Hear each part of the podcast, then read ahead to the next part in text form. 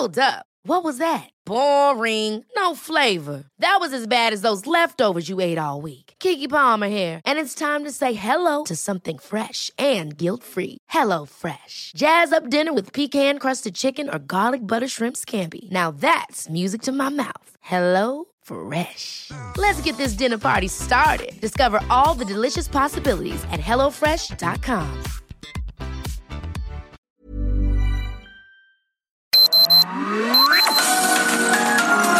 Heraldo Media Group presenta Sergio Sarmiento y Lupita Juárez. Información veraz y oportuna con un toque personal y humano. Por El Heraldo Radio, donde la H suena y ahora también se escucha.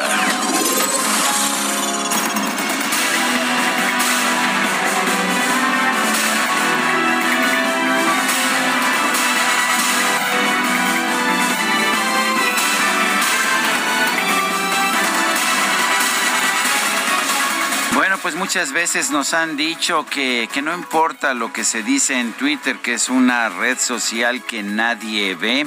Nos han uh, dicho que pues que finalmente la gente ve otras redes sociales y efectivamente el número de, de integrantes, de suscriptores, Twitter es muy pequeña y sin embargo sin embargo, está siendo vendida por 44 mil millones de dólares.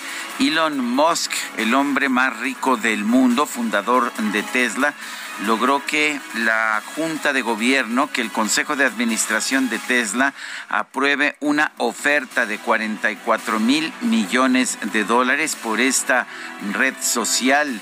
Brett Taylor, el presidente de, de, esta, esta junta de gobierno de Twitter, señaló que se llevó a cabo un proceso reflexivo e integral para evaluar la propuesta de Elon con un enfoque deliberado en el valor, la certeza y la financiación. La transacción propuesta generará una prima de efecto sustancial y creemos que es el mejor camino a seguir para los accionistas de Twitter. En un principio, el Consejo de Administración y los directivos de Twitter rechazaron la oferta de Elon Musk y dijeron incluso que iban a tomar medidas para debilitar a la empresa y volver más difícil su adquisición. Al final, pues la propuesta de compra de, Elon Musk por 30% más del precio de la empresa el primero de abril del 2022, 38% para ser exactos, pues fue demasiado. Los propios accionistas de Twitter presionaron al Consejo de Administración para que aceptara esta compra.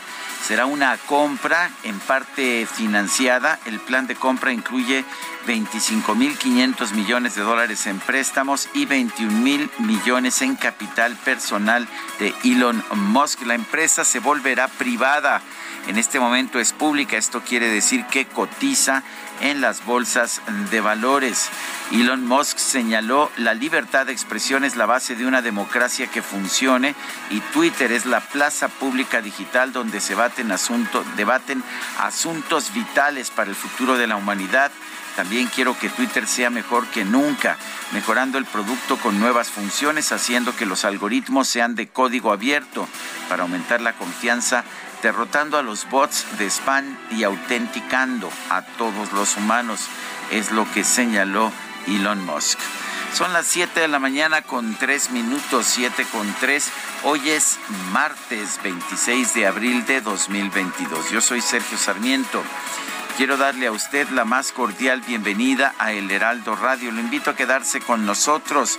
Aquí estará bien informado también podrá pasar un rato agradable, ya que si la noticia lo permite, a nosotros nos gusta darle su lado amable. Guadalupe Juárez, buenos días. Hola, ¿qué tal? Qué gusto saludarte, Sergio Sarmiento. Buenos días para ti, amigos. Muy buenos días. ¿Cómo les va? ¿Cómo andan en este, pues ya martes? Oigan, para los que vienen bajando por constituyentes, tómenlo en cuenta. A la altura de Puente Conafruta, aquí en la Ciudad de México, está cerrada la carretera. Solamente se puede circular por la bahía.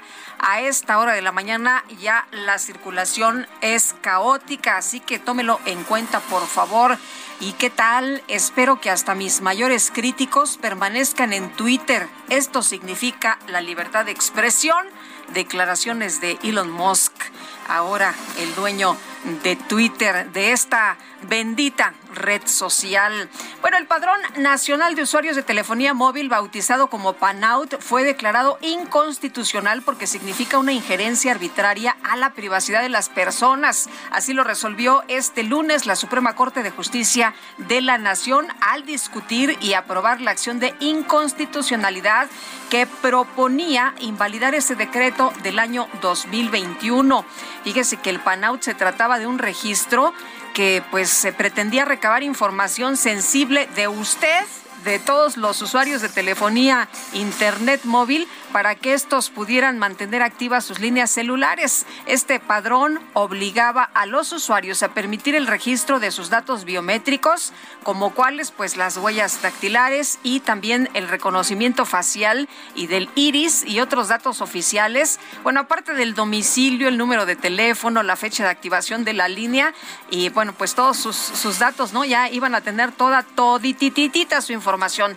De esta manera, los titulares de las eh, pues líneas que se estima que se encuentran en operación, que somos alrededor de 124 millones, estaríamos obligados a registrarnos en el PANAUT. Sí, obligados. La Suprema Corte de Justicia de la Nación declaró que los datos biométricos solo pueden ser obtenidos por el Estado mexicano en casos excepcionales, por lo que el PANAUT, bueno, pues ya quedó, quedó en el olvido. Así, el eh, día de ayer, la decisión, la muy, muy acertada decisión, diría yo, de la Suprema Corte de Justicia.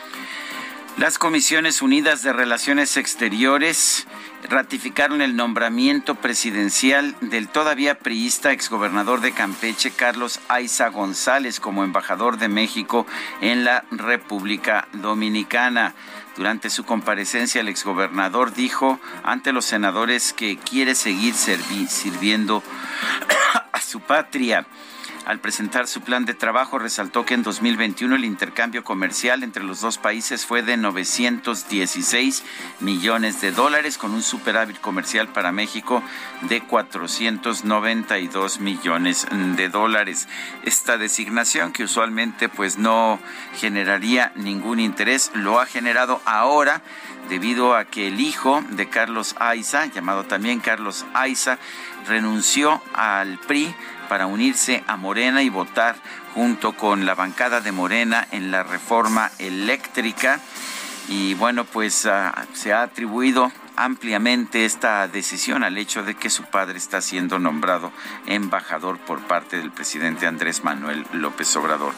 Son las 7 de la mañana, 7 de la mañana con 7 minutos.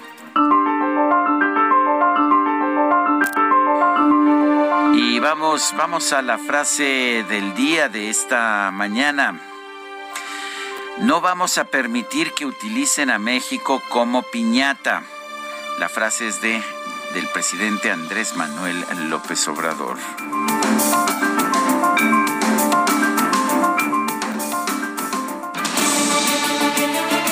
Bueno, vamos a la pregunta del día. Qué curioso. Estuve buscando por todos lados mi pregunta de ayer, no la encuentro. Se ve que la borré en algún momento de inconsciencia, no sé qué hice, no la encuentro, pero ya hoy hice una pregunta, de manera que si eh, DJ Kike no se molesta, pasaré directamente a la pregunta de hoy. Y si usted vio la pregunta de ayer, avíseme porque no sé dónde diablos la puse, ya no me aparece por ningún lado. Se ve que la borré por error en algún momento del día de ayer. Bueno, la pregunta de hoy que ya he colocado en mi cuenta personal de Twitter, arroba Sergio Sarmiento, es la siguiente. ¿Usted piensa que Trump dobló a AMLO para que aceptara el uso de tropas para detener a inmigrantes? Nos dice que sí, 94.2%, que no, 3.8%, quién sabe, 2%. En 43 minutos hemos recibido 1.834 votos. Las destacadas del Heraldo de México. Y ya está con nosotros aquí en la cabina Itzel González. ¿Cómo estás? Buenos días. Muy buenos días, Lupita, Sergio, queridos, queridas Destacalovers. Muy buenos días, ya estamos listos con toda la información, lo que a usted le interesa esta mañana a través del Heraldo de México. Y antes de comenzar las destacadas, les queremos mandar un abrazo a nuestros compañeros Carlos Navarro y Paris Alejandro Salazar, porque su trabajo de seguimiento sobre el Ángel de la Independencia, daños por el sismo de 2017, y rescate del monumento, fue seleccionado como finalista de la edición 2022 del concurso Excelencia Periodística de la Sociedad Interamericana de Prensa. Así que desde aquí, desde esta producción, les mandamos nuestra felicitación un abrazo. Y mejores que nuestro reconocimiento a su trabajo, sí que ellos todos los días se levantan bien temprano con nosotros para darnos la información. Así que, queridos compañeros, muchas, muchas felicidades. Y ahora sí, comenzamos con las destacadas del Heraldo de México. En primera plana, toma de casetas, se ataca corrupción en Capufe. Esto lo dice Andrés Manuel López Obrador. El presidente dijo que Elsa Beites, titular de la dependencia, está batallando en este caso, pero considera que se ha avanzado bastante país, Zoe Robledo plantea asegurar a periodistas. El director del IMSS propone al Senado reformas para ampliar cobertura social. Ciudad de México para la glorieta. Agüehuete aventaja en la consulta. La palma es tratada además para usarse como composta. Tronco será para los artistas. Estados, pistolas apócrifas, crece el uso de armas hechizas. En los últimos siete años se han asegurado en el Estado de México 186 artefactos artesanales utilizados en la comisión de un delito. Orbe, invasión rusa. Ucrania puede ganar tras reunión con Zelensky. El jefe del Pentágono de los Estados Unidos dijo que Ucrania puede ganar si tiene equipo militar adecuado. Meta Champions League. Entre Colosos, el Madrid y el City abren unas semis con duelos entre ingleses y españoles. Y finalmente, en mercados mejora la conectividad, estrenan nueva obra vial. Inició la operación de libramiento poniente Acapulco de 21 kilómetros de longitud. La fotografía de primera plana del Heraldo esta mañana, pues conmovedora, conmovedora. Están los universitarios rindiendo el homenaje a Devani. Eh, están ahí todos sus compañeros, profesores, eh, un, eh, pues ya sabes, un montón de, de flores, muchas fotografías y esta terrible y triste imagen que se repite una y otra vez en nuestro país. Lamentable el caso de Nuevo León y como nos decía ayer la comisionada Carla Quintana, es un problema de todo el país. Así es. Sergio Lupita, amigos, hasta aquí las destacadas del Heraldo. Nos escuchamos mañana. Gracias, Itzel. Muy buenos días. Siete de la mañana con 12 minutos. Vamos a un resumen de la información más importante de este martes. 26 de abril de 2022.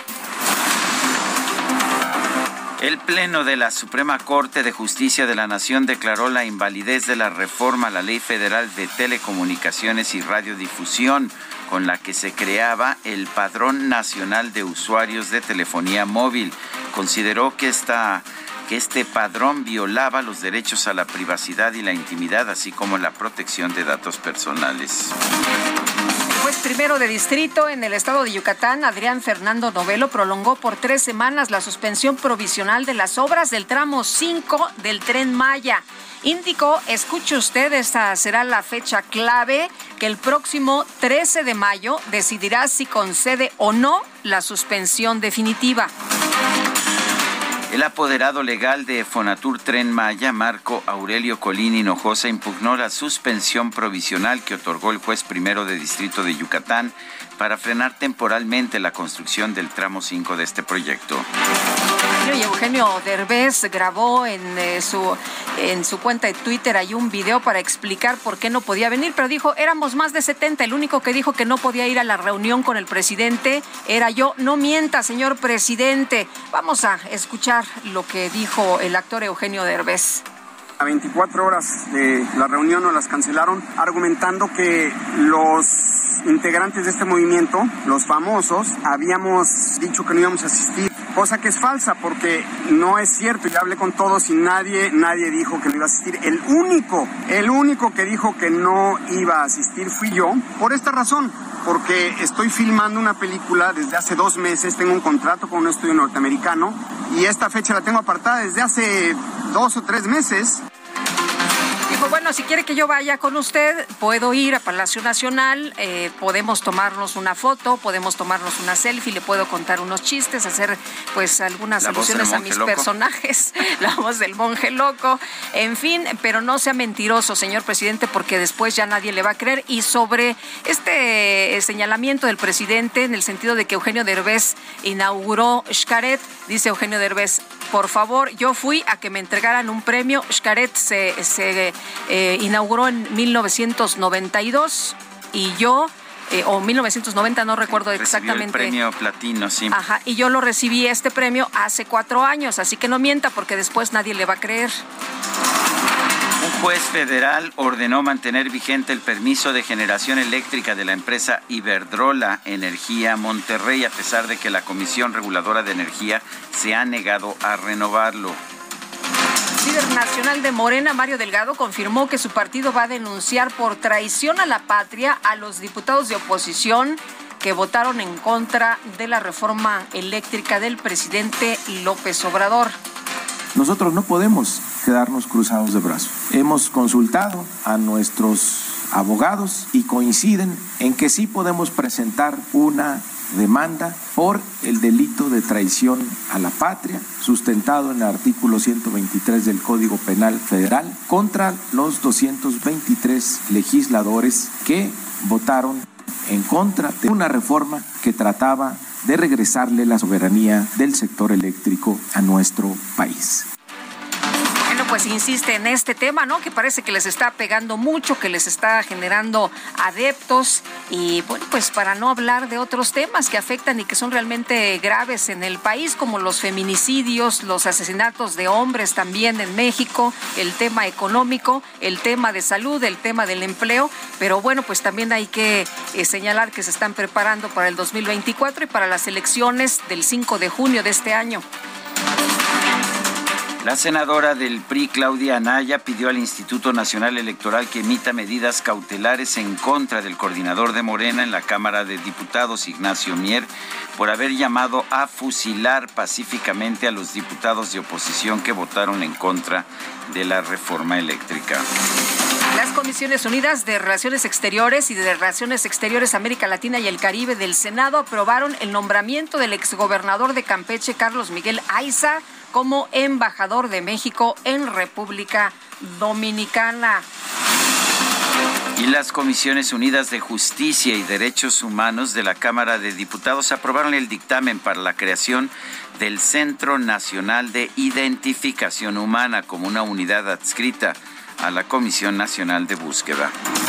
Tenemos 52 mil, 52 mil personas sin identificar en este país. Una barbaridad, imagínense nada más. Así que, bueno, pues importante esta creación del Centro Nacional de Identificación Humana. Híjole, qué, qué, difícil estar hablando de este, de este tema cuando podríamos estar hablando de la creación de, de escuelas o proyectos productivos, pero mire usted en México de lo que se habla. La titular de la Secretaría de Seguridad y Protección Ciudadana, Rosa Isela Rodríguez, informó que la dependencia trabaja en una iniciativa para crear un banco de datos de información genética de feminicidas y agresores sexuales. Esta Secretaría se encuentra trabajando en una iniciativa en materia de registro de agresores sexuales y feminicidas para que las fiscalías estatales cuenten con un banco de ADN para uso forense en el cual se registre la información genética de los agresores y pueda ser utilizado para vincular evidencia que permita compartir información entre fiscalías estatales, otorgando facultades a un grupo de expertos de la Secretaría de Seguridad y Protección Ciudadana cuando se requiera su cooperación. El subsecretario de Derechos Humanos, Población y Migración, Alejandro Encinas, hizo un llamado a los gobiernos estatales y municipales a dejar atrás la pereza institucional y trabajar junto con el gobierno federal para atender la crisis de desapariciones de mujeres. Este fenómeno no se exige al gobierno federal, a los gobiernos de los estados y los municipios, a las fiscalías general y las fiscalías de los estados y al Poder Judicial trabajar de manera conjunta. Este delito no hace distinción de partidos, no hace distinción de gobiernos, trasciende el ámbito de la responsabilidad exclusiva de alguno de los órdenes de gobierno y es importante que actuemos de manera conjunta.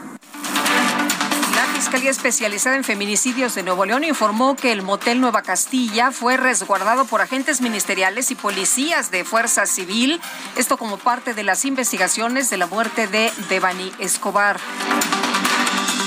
La Fiscalía General de Nuevo León reveló que ya analiza tres nuevos videos grabados al interior del motel Nueva Castilla, en los que se observa a Devani Escobar caminando sola cerca de la zona donde fue hallada sin vida.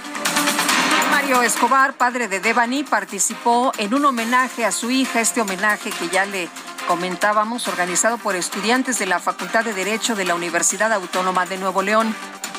Tengo que decirlo, ustedes vieron todo el despliegue que tenían. Que el fiscal en turno no haya sabido aprovechar la oportunidad para delegar y hacer bien su trabajo, eso es otra cosa. Y que se tiene, si hay algún culpable en ese aspecto, me dijo el licenciado Gustavo, vamos a deslindar responsabilidades. Que después de cuatro veces de estar en ese inmueble, me dicen a la quinta vez, hay un cuerpo. No me digas eso, no juegues con mi inteligencia. Un juez vinculó a proceso a las tres activistas feministas que agredieron a una mujer que estaba a bordo de su automóvil el pasado 15 de abril afuera de la sede de la CNDH. Van a enfrentar cargos por los delitos de daño a la propiedad en pandilla y robo agravado. El secretario de Seguridad Ciudadana de la Ciudad de México, Mar García Harfush, informó que del 1 de enero de 2020 al 5 de abril del 2022, en la capital del país han sido detenidos alrededor de 1.400 presuntos generadores de violencia. Cuanto al comportamiento histórico del delito de homicidio doloso, el dato más relevante es que en el trimestre de enero a marzo del 2022 se identificaron uno de los niveles más bajos de incidencia en los últimos 26 años, con un promedio de 1.7 homicidios diarios. Entre diciembre del de 97 y marzo del 2022, la reducción del homicidio doloso es de 43%, y entre diciembre del 2018 y marzo del 2022, la disminución es de 64%. También resalto robo de vehículo sin violencia. Desde el 96 la tendencia a la baja ha sido constante.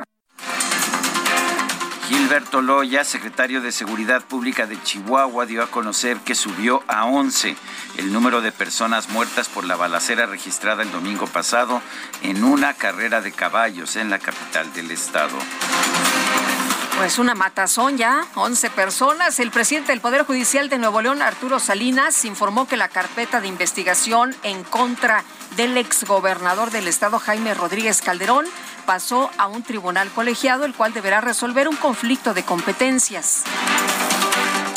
El coordinador de Morena en el Senado, Ricardo Monreal, se pronunció a favor de la reconciliación luego de que el ex consejero jurídico de la presidencia, Julio Scherer, presentó una denuncia en contra del fiscal general de la República, Alejandro Gertz Manero. Eh, el país necesita reconciliación, Mayolo. No soy simpatizante de la confrontación, no soy simpatizante de la división permanente y de la lucha interna, porque finalmente ambos el ex consejero jurídico Julio Scherer y el fiscal general Gers Manero pertenecen y provienen de un mismo equipo de simpatizantes. Bueno, y por otro lado, Ricardo Monreal expresó su respaldo al presidente López Obrador ante las declaraciones del expresidente de los Estados Unidos, Donald Trump, quien afirmó que logró doblegar, doblar, dijo, al gobierno de México. Donald Trump no tiene recato y creo que tampoco escrúpulos para eh, insultar la inteligencia de los mexicanos. si alguien ha sido cuidadoso, respetuoso y defensor de la soberanía, ha sido el presidente López Obrador. Por su parte, Kenia López, vicecoordinadora del PAN en el Senado, exigió que el gobierno federal explique de manera puntual los acuerdos migratorios que alcanzó con el expresidente de la Unión Americana, Donald Trump. Doblar, eh, ¿no? esas fueron sus palabras, doblar al gobierno mexicano le fue tan, tan fácil. Me parece que es necesario, es indispensable que se clarifique cuáles fueron los acuerdos que tuvo el gobierno mexicano con el eh, gobierno del expresidente Trump para que podamos saber quién está diciendo la verdad y evidentemente sobre cuáles eh, acuerdos, sobre, sobre qué decisiones. Eh. Vamos a una pausa y regresamos. Sergio Sarmiento y Lupita Juárez quieren conocer tu opinión, tus comentarios o simplemente envía un saludo para ser más cálida esta mañana. Envía tus mensajes al WhatsApp 5520 109647.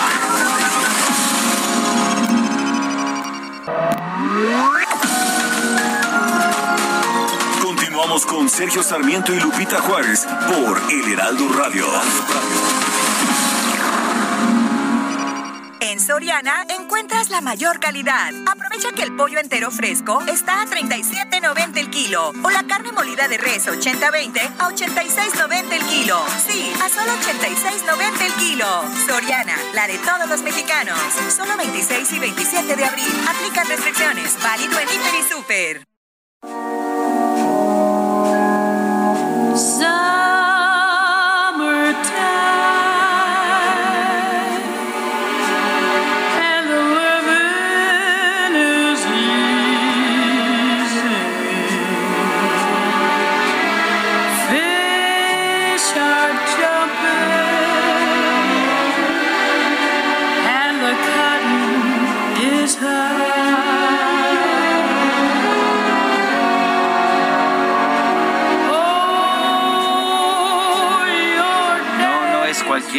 es Ella Fitzgerald, Lady Ella, la reina del jazz. Una voz extraordinaria. Esta mujer que nació en Newport News, Virginia, el 25 de abril de 1917, falleció en Beverly Hills, California, el 15 de junio de 1996. Hoy vamos a estar escuchando a esta reina del jazz y empezamos con un clásico de George E. Ira Gershwin, esta que se llama Summertime, tiempo de verano, y la acompaña, como lo hizo en varias ocasiones, Louis Armstrong, el gran trompetista que tenía además una voz de bajo inigualable.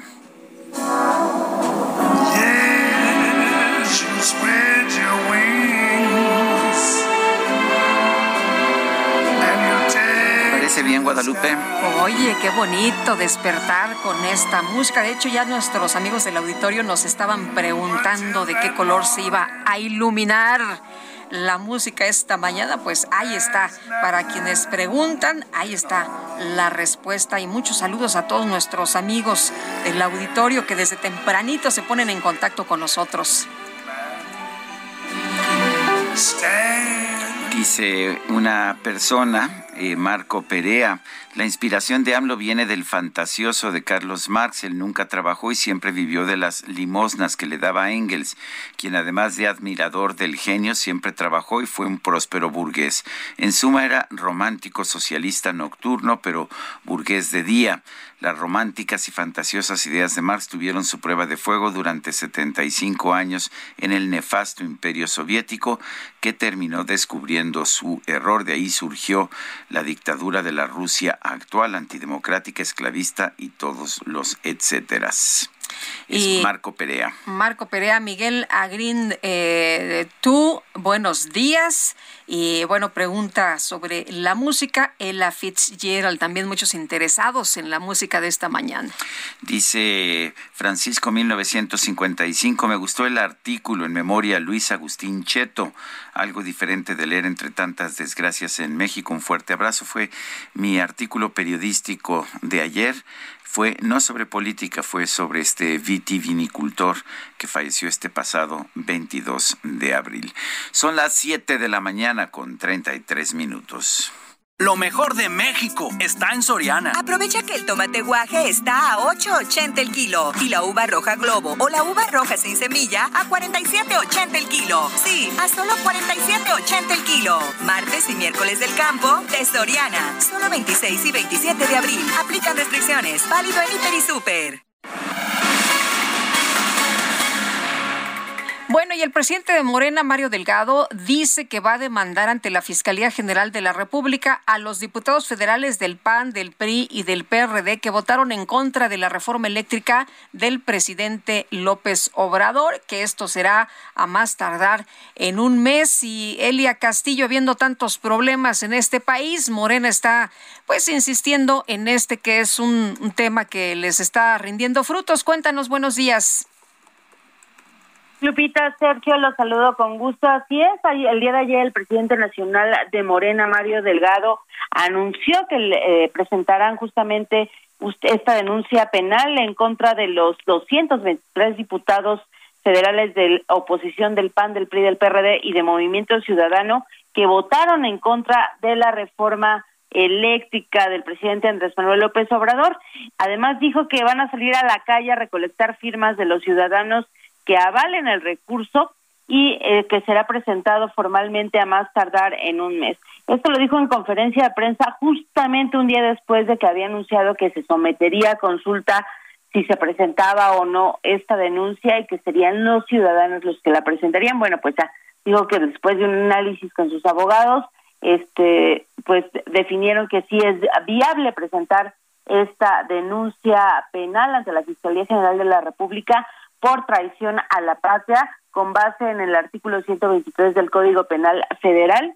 Y eh, bueno pues señalaron que esta semana quedará lista esta denuncia, la presentarán ante la ciudadanía, la explicarán, eh, durante tres semanas recolectarán estas firmas a fin de que los ciudadanos suscriban esta denuncia que presentarán y posteriormente pues ya la entregarán formalmente ante la Fiscalía general, el, eh, el, perdón, el presidente nacional de Morena, Mario Delgado, confío en que sean millones las personas que apoyen esta denuncia que presentarán. Y al mismo tiempo, Sergio Lupita, les comento que el día de ayer el vicecoordinador de la fracción parlamentaria del PAN en la Cámara de Diputados, Jorge Triana, presentó una demanda civil y una denuncia penal contra Mario Delgado justamente, así como, contra la secretaria de general de Morena, Citlali Hernández, por apología a la violencia, daño moral y difamación. Esto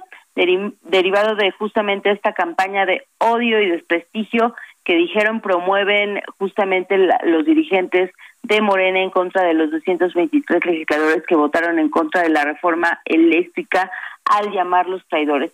Esto lo presentaron, bueno, la, demanda civil ante la Judicatura Federal y la denuncia penal, ante la Fiscalía General de la República. El legislador dijo que eh, aunque Mario Delgado y Citlali Hernández lo nieguen, pues sí están encabezando una campaña de odio en contra de ellos. Recordemos que el domingo pasado, bueno, pues el eh, justamente en este evento feria feria de la en defensa de la de la reforma eléctrica el coordinador de Morena en la Cámara de Diputados, pues incluso llamó a los ciudadanos a fusilar simbólicamente a los legisladores de oposición. Incluso María Delgado dijo cuando anunció que, que someterían a consulta esta eh, pues denuncia penal. Y bueno, también Jorge Triana recordó que los diputados están pues amparados bajo la Constitución y no pueden ser reconvenidos en su voto. Justamente eh, recordemos que el fuero constitucional, bueno, se se eh, aprobó, se realizó justamente para evitar este tipo mm, de contrariedades en el hecho de eh, cuando algún diputado vota a favor o en contra de algún tipo de tema. Pues sí, muy bien. Elia, muchas gracias, muy buenos días. Muy buenos días, Lupita. Bueno, habiendo tanto problema en México, por ejemplo, se ha desbordado en marzo la violencia en contra de las mujeres, ¿no? Pero Morena está en otro tema. A ellos les interesan otras cosas como seguir con esta cantaleta de los traidores a la patria, a quienes piensan totalmente diferente a ellos, ¿no? Que además es muy válido cuando se vive en una democracia.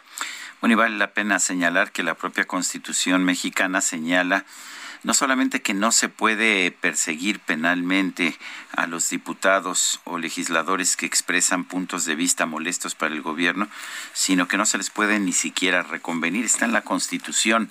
Supongo que el presidente Morena no le ha echado un vistazo a la Constitución eh, sobre este tema. De acuerdo con el Fondo Monetario Internacional, México pasó de la posición número 15 a la 17 en el ranking mundial de economías. Son las economías por sus dimensiones. Es el peor puesto que ha tenido la economía mexicana desde 1988.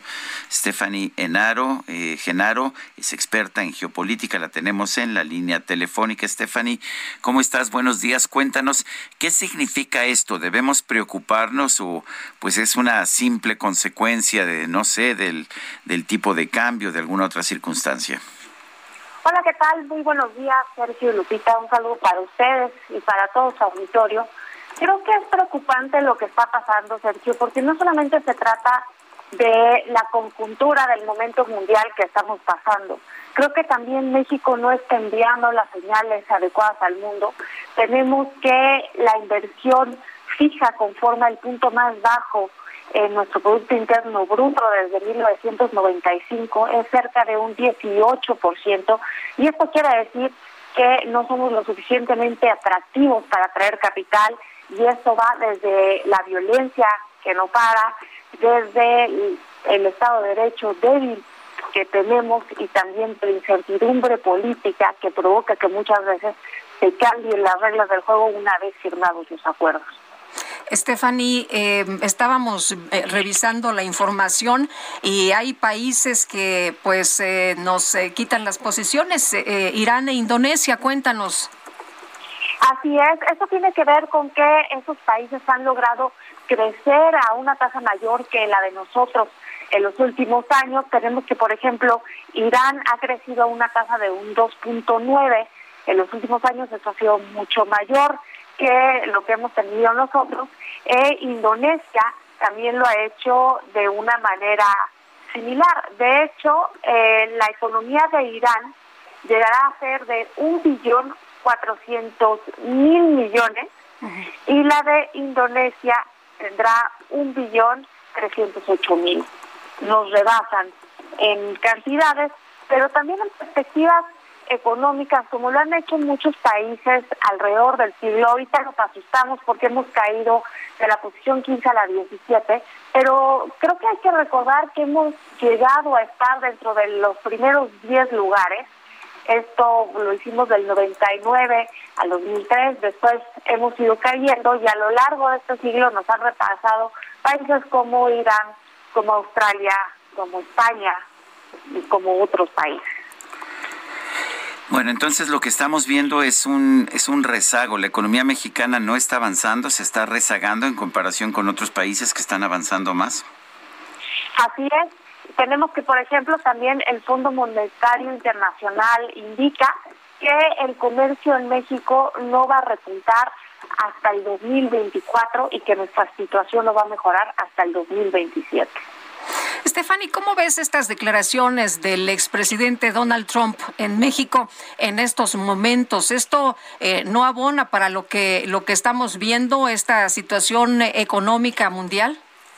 Definitivamente eh, no abona porque habla mal del gobierno mexicano, también dice que somos incapaces de controlar nuestras fronteras y esto se da en el mismo marco del problema que tuvimos la semana pasada con el gobernador de Texas, con Greg Abbott, que incluso puede ser considerado como un mini porque llegó a construir hasta su propio muro.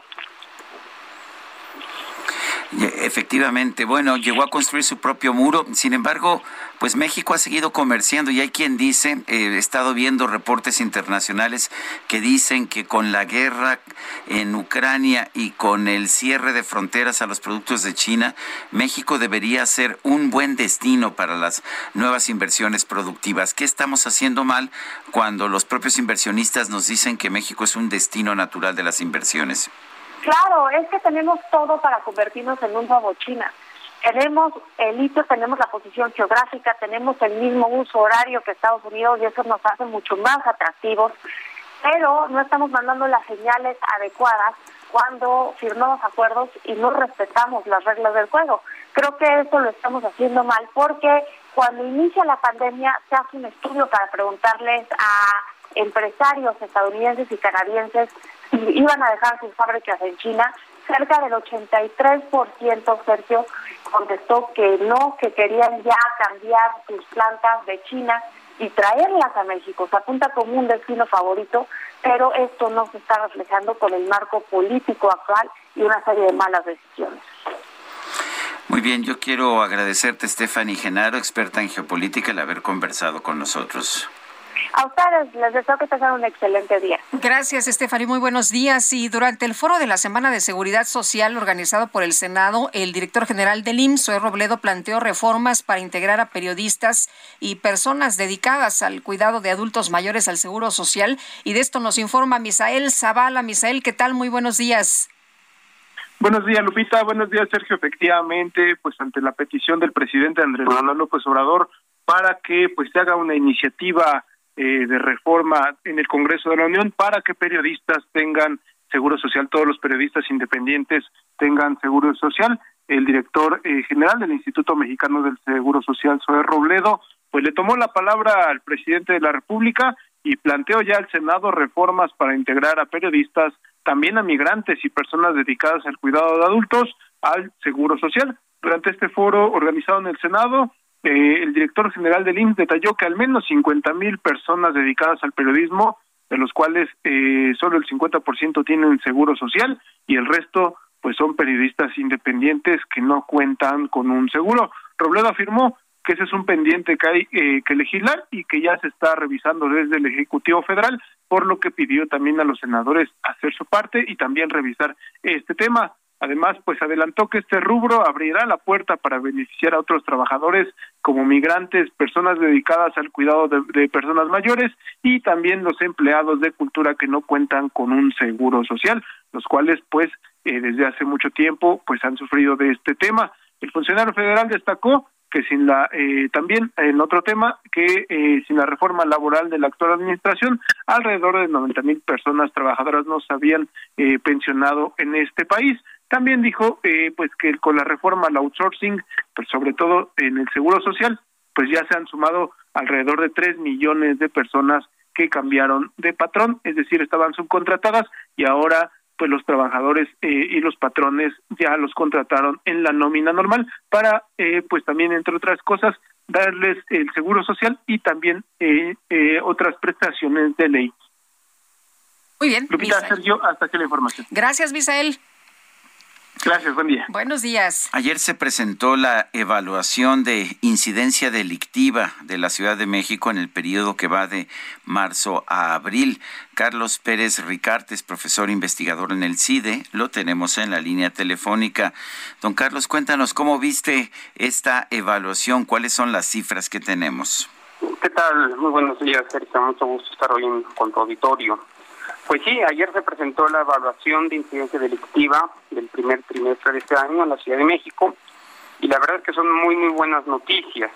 en lo general decir que vemos una importante disminución en el número de 17 delitos, incluyendo homicidios siendo el más importante, pero vemos cambios porcentuales entre 2019 y 2022 enormes, de alrededor del 55, 60, incluso hasta el 70% en la incidencia delictiva en la Ciudad de México. Son muy buenas noticias para la ciudad. Eh, Carlos, se habla de estas células delictivas que se han desarticulado. Mucho se había mencionado que aquí en la Ciudad de México, pues no había grupos del crimen organizado, que aquí la situación era totalmente distinta a lo que sucedía en otras partes de la República Mexicana. ¿Cómo ves tú la situación de estos grupos generadores de violencia? Eh, en efecto, en todo, en todo el país opera la criminalidad organizada. De eso no hay la menor duda. Ahora bien, ¿de qué tamaño es la criminalidad organizada y qué capacidad de fuego tienen los grupos que operan en la ciudad? Ese es el debate. Y por los números que tenemos, creo que podemos decir con cierta seguridad que eh, la criminalidad organizada no opera como en otros territorios. Para darte un ejemplo, si hace dos años se asesinaban en la Ciudad de México a más o menos cinco personas cada día. Hoy eh, tenemos un registro de 1.7 homicidios diarios. Esa es una disminución importante y tiene que ver naturalmente con la disminución del poder de fuego de estos grupos del crimen organizado que sí operan en México, en la Ciudad de México, pero no digamos en la magnitud en la que operaban antes o en otras partes del territorio nacional. O sea, si estamos viendo las cifras de la Ciudad de México, la verdad es que son bastante positivas en comparación con muchos otros lugares de la República. Totalmente, totalmente. Están basados en carpetas de investigación que pueden tener algunos problemas los datos. Sabemos que tenemos una cifra negra muy grande. Ahora bien. Pero también en otras, en otras entidades de la República, ¿no? Exactamente. Y además de eso, cifras como el homicidio, o como el robo automóvil con sin violencia son cifras fáciles de contrastar, en el sentido de que el homicidio lo tenemos muy, muy bien medido en todo el país y las cifras de robo de automóvil se contrastan con las cifras de las aseguradoras. En ese sentido son cifras en general que son más o menos confiables. Y además de eso, un punto importante es que estas cifras también están, están acompañados de los datos que tenemos de las encuestas de victimización, es decir, de la percepción de seguridad o inseguridad que tiene la ciudadanía y que además van en consonancia con esos números. La gente cada vez en la Ciudad de México se siente más segura. Uno pensaba, digamos, si hace seis meses hubiéramos tenido esta conversación o hace un año, que estas cifras eran resultado, digamos, de la disminución de tráfico. Eh, de la pandemia, ¿no? Que estuvimos encerrados, claro. Exactamente. La, la buena noticia es que no es así. La pandemia sí fue un factor en la disminución de la violencia en algún momento en el año 2020, pero ya cuando, hemos recuperado, digamos, las cifras de movilidad anteriores a la pandemia, nos damos cuenta que las cifras siguen siendo relativamente bajas y la tendencia es positiva. Eso es lo importante, la tendencia es positiva y ojalá se siga en el mismo camino. Además, eh, Carlos, se evalúa en el primer trimestre de este año, es decir, ya cuando eh, están las actividades eh, en, reactivación, ya cuando todo el mundo está yendo a la escuela, ya cuando tenemos pues em, prácticamente todo como antes de, de la pandemia, ¿no? Exactamente. Entonces, la pandemia no es factor. Creo que la pregunta que vamos a tener que hacernos ahora es qué es lo que qué es lo que explica esta tendencia a la baja. Creo que el trabajo policial en la Ciudad de México ha sido ha sido bueno, el trabajo de inteligencia policial, los programas son, los los programas sociales han sido adecuados, los programas de profesionalización de la policía igualmente han sido adecuados y bueno, una combinación de todas estas variables es lo que determina esta tendencia a la baja que ojalá se mantenga. Y aquí simplemente, no por ser escéptico, pero señalar que, bueno, grandes resultados pueden ver durante un tiempo largo, sin embargo, la, violencia se descompone muy rápidamente y empiezan a hacer malas cosas por uno o dos meses. Entonces, no cantemos victorias, sigamos por la misma senda, se está haciendo un buen trabajo en la Ciudad de México, esperamos que siga. Pues yo quiero, yo quiero agradecerte. Carlos Pérez Ricard, profesor investigador en el CIDE, el haber conversado con nosotros esta mañana. Yo les agradezco a ustedes, Lupita y Sergio. Tengan buen día. Igualmente, gracias, muy buenos días. Y bueno, pues fíjese usted que en otros temas el presidente López Obrador cerró el ciclo de información de la pandemia de COVID-19 y anunció que todos los martes se dará a conocer el avance sobre el nuevo sistema de salud, es decir, la federalización de estos servicios. Queremos informar que vamos a seguir atendiendo, pero ya la atención principal en materia de salud la vamos a enfocar al nuevo sistema de atención, fue lo que comentó en la mañanera agregó que este nuevo plan se informará todos los martes. Y ya ves que los martes los eh, designó como de los martes de salud. Y bueno, el propósito, añadió el presidente, es que los que no eh, tienen seguridad social sean atendidos como se merecen. Y esto incluye las unidades médicas que estén en buen estado, el abasto de medicamentos, pues a ver si es cierto, ¿no? A ver si ahora sí se cumple. Y también la contratación de más médicos y enfermeras que atiendan todos los eh, espacios, dice el presidente. Son las siete con cincuenta y tres minutos en otros temas. Eh, vamos, vamos al Zócalo de la Ciudad de México. Javier Ruiz nos tiene información. Adelante, Javier. Gracias, Sergio Lupita. Excelente mañana. Y justamente amaneció blindado el primer cuadro de la capital por parte de elementos de la Secretaría de Seguridad Ciudadana. Y es que al punto de las 10 de la mañana se estará inaugurando la capilla Sixtina que se ha colocado en la plancha del Zócalo. Aunque ya inició, hoy será de manera oficial encabezada por la jefa de gobierno Claudia Sheinbaum y también el presidente Andrés Manuel López Obrador. Y es por ello que prácticamente pues el primer cuadro es imposible ingresar, únicamente las personas que trabajan en este lugar pues tienen que mostrar pues algunos de sus credenciales, sin embargo no lo pueden hacer. Por la mañana llegó un pequeño grupo de 10 personas a manifestarse y ya se han retirado. Sin embargo, ya lo que tenemos problemas son viales, al menos sobre 20 de noviembre, y es que pues llegando a la calle de Venustiano Carranza de República de Uruguay, pues ya son desviados estos vehículos tanto la avenida José María Pino Suárez como hacia la zona del eje central Lázaro Cárdenas. Esto está provocando que el avance pues sea bastante complicado en el primer cuadro de la capital, así que hay que evitar este punto, utilizar como alternativa el eje central Lázaro Cárdenas, al menos hasta el mediodía, cuando se espera que esté culminada pues la inauguración de la capilla Sixtina aquí en el Zócalo de la ciudad. De momento, Sergio Lupita, el reporte que tenemos. Javier Ruiz, muchas gracias. Estamos atentos, hasta luego, buenos días. Gracias, muy buenos días. Hay que señalar que está cerrada la estación Zócalo, ¿eh? Para nuestros amigos del auditorio, hace unos momentos se nos informaba precisamente que está cerrada la estación Zócalo del metro. Son las 7 de la mañana con 54 minutos. Le recuerdo nuestro número para que nos mande mensajes por WhatsApp es el 55 20 10 96 47. Regresamos en un momento más.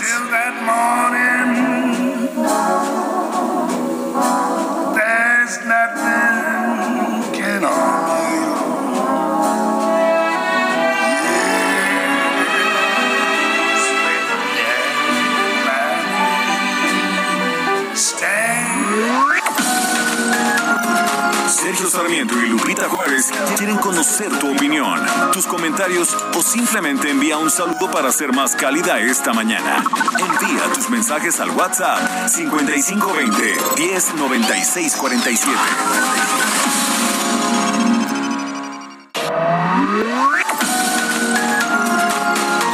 Continuamos con Sergio Sarmiento y Lupita Juárez por El Heraldo Radio.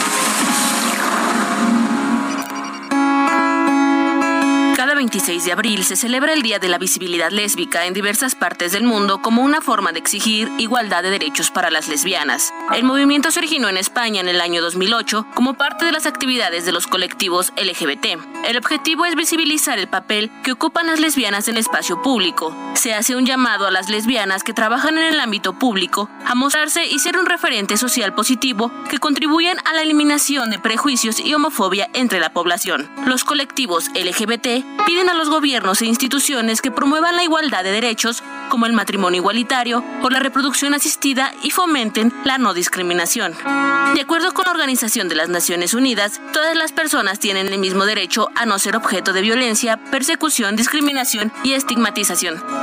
Las leyes internacionales en materia de derechos humanos establecen obligaciones jurídicas para los estados a fin de garantizar que todas las personas, sin distinción alguna, puedan gozar de tales derechos.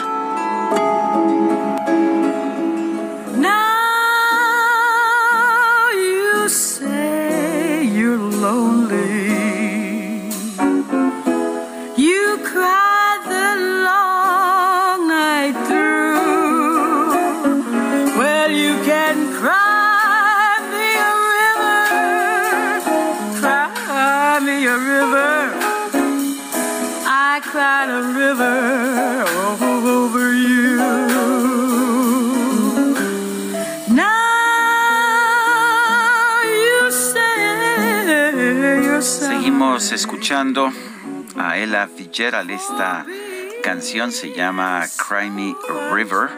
también una, una clásica, una clásica de la música del jazz, es originalmente de Arthur Hamilton de 1953, Cry Me a River. Ella Fitzgerald, Ella Fitzgerald la estamos escuchando hoy, ya que ayer, 25 de abril, fue aniversario de su nacimiento. Y gracias a todos ustedes que se comunican con nosotros a través del WhatsApp en sus escritos y también nos gusta escucharlos, ¿eh? así que esperamos sus mensajes de voz. Nos dice una persona en el auditorio, ¿quién va a atender a los nuevos inquilinos del IMSS si no hay dinero para contratar médicos para cubrir vacaciones ni incapacidades por la reducción al sector salud? Pura demagogia. Nos da su nombre, pero nos pide que no lo demos al aire y además lo dice, eh, dice, lo digo porque pues ah, ahí trabajo.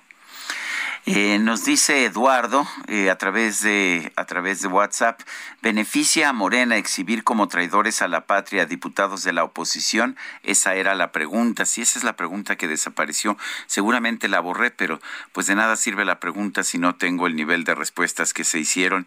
Eh, no sé qué hice. Seguramente me acuerdo que la tenía yo con, con un pin, o sea, la tenía yo hasta arriba de mi de mi lista en Twitter y le quité el le quité el pin y seguramente en ese momento la borré sin querer. Pero bueno, así es esto de la vida. Afortunadamente, preguntas no nos sobran y todos los días usualmente compartimos alguna pregunta. Bueno, y nos dice Gerardo, buenos días. Trump piñateó a AMLO, no a México.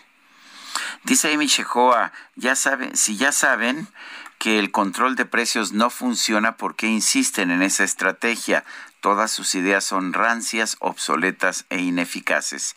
Saludos cariñosos. Oye, quieren ahora el pacto, ¿no? Quieren un nuevo pacto ¿Te como, el, acuerdas? como el de Carlos como el de Salinas. Carlos Salinas de Gortari, Sí. como lo que tuvimos con Miguel de la Madrid, mm, eh, se- según ellos eran diferentes a los priistas y según ellos ya no querían al PRI, pero están haciendo todo el ABC de lo que vivimos en México con el PRI. Se acordarán ustedes, incluso algunos eh, decían, oiga, pero démelo precio, pacto. Se pusieron de acuerdo ahí los diferentes sectores, pero pues esto fue eh, una burbuja, ¿no? En realidad la situación estaba muy compleja en esos momentos y lo quieren aplicar de nuevo. A propósito, parece que aquí ya nuestra producción ya encontró el tuit que no encontraba yo y resulta que sí concluyó el conteo.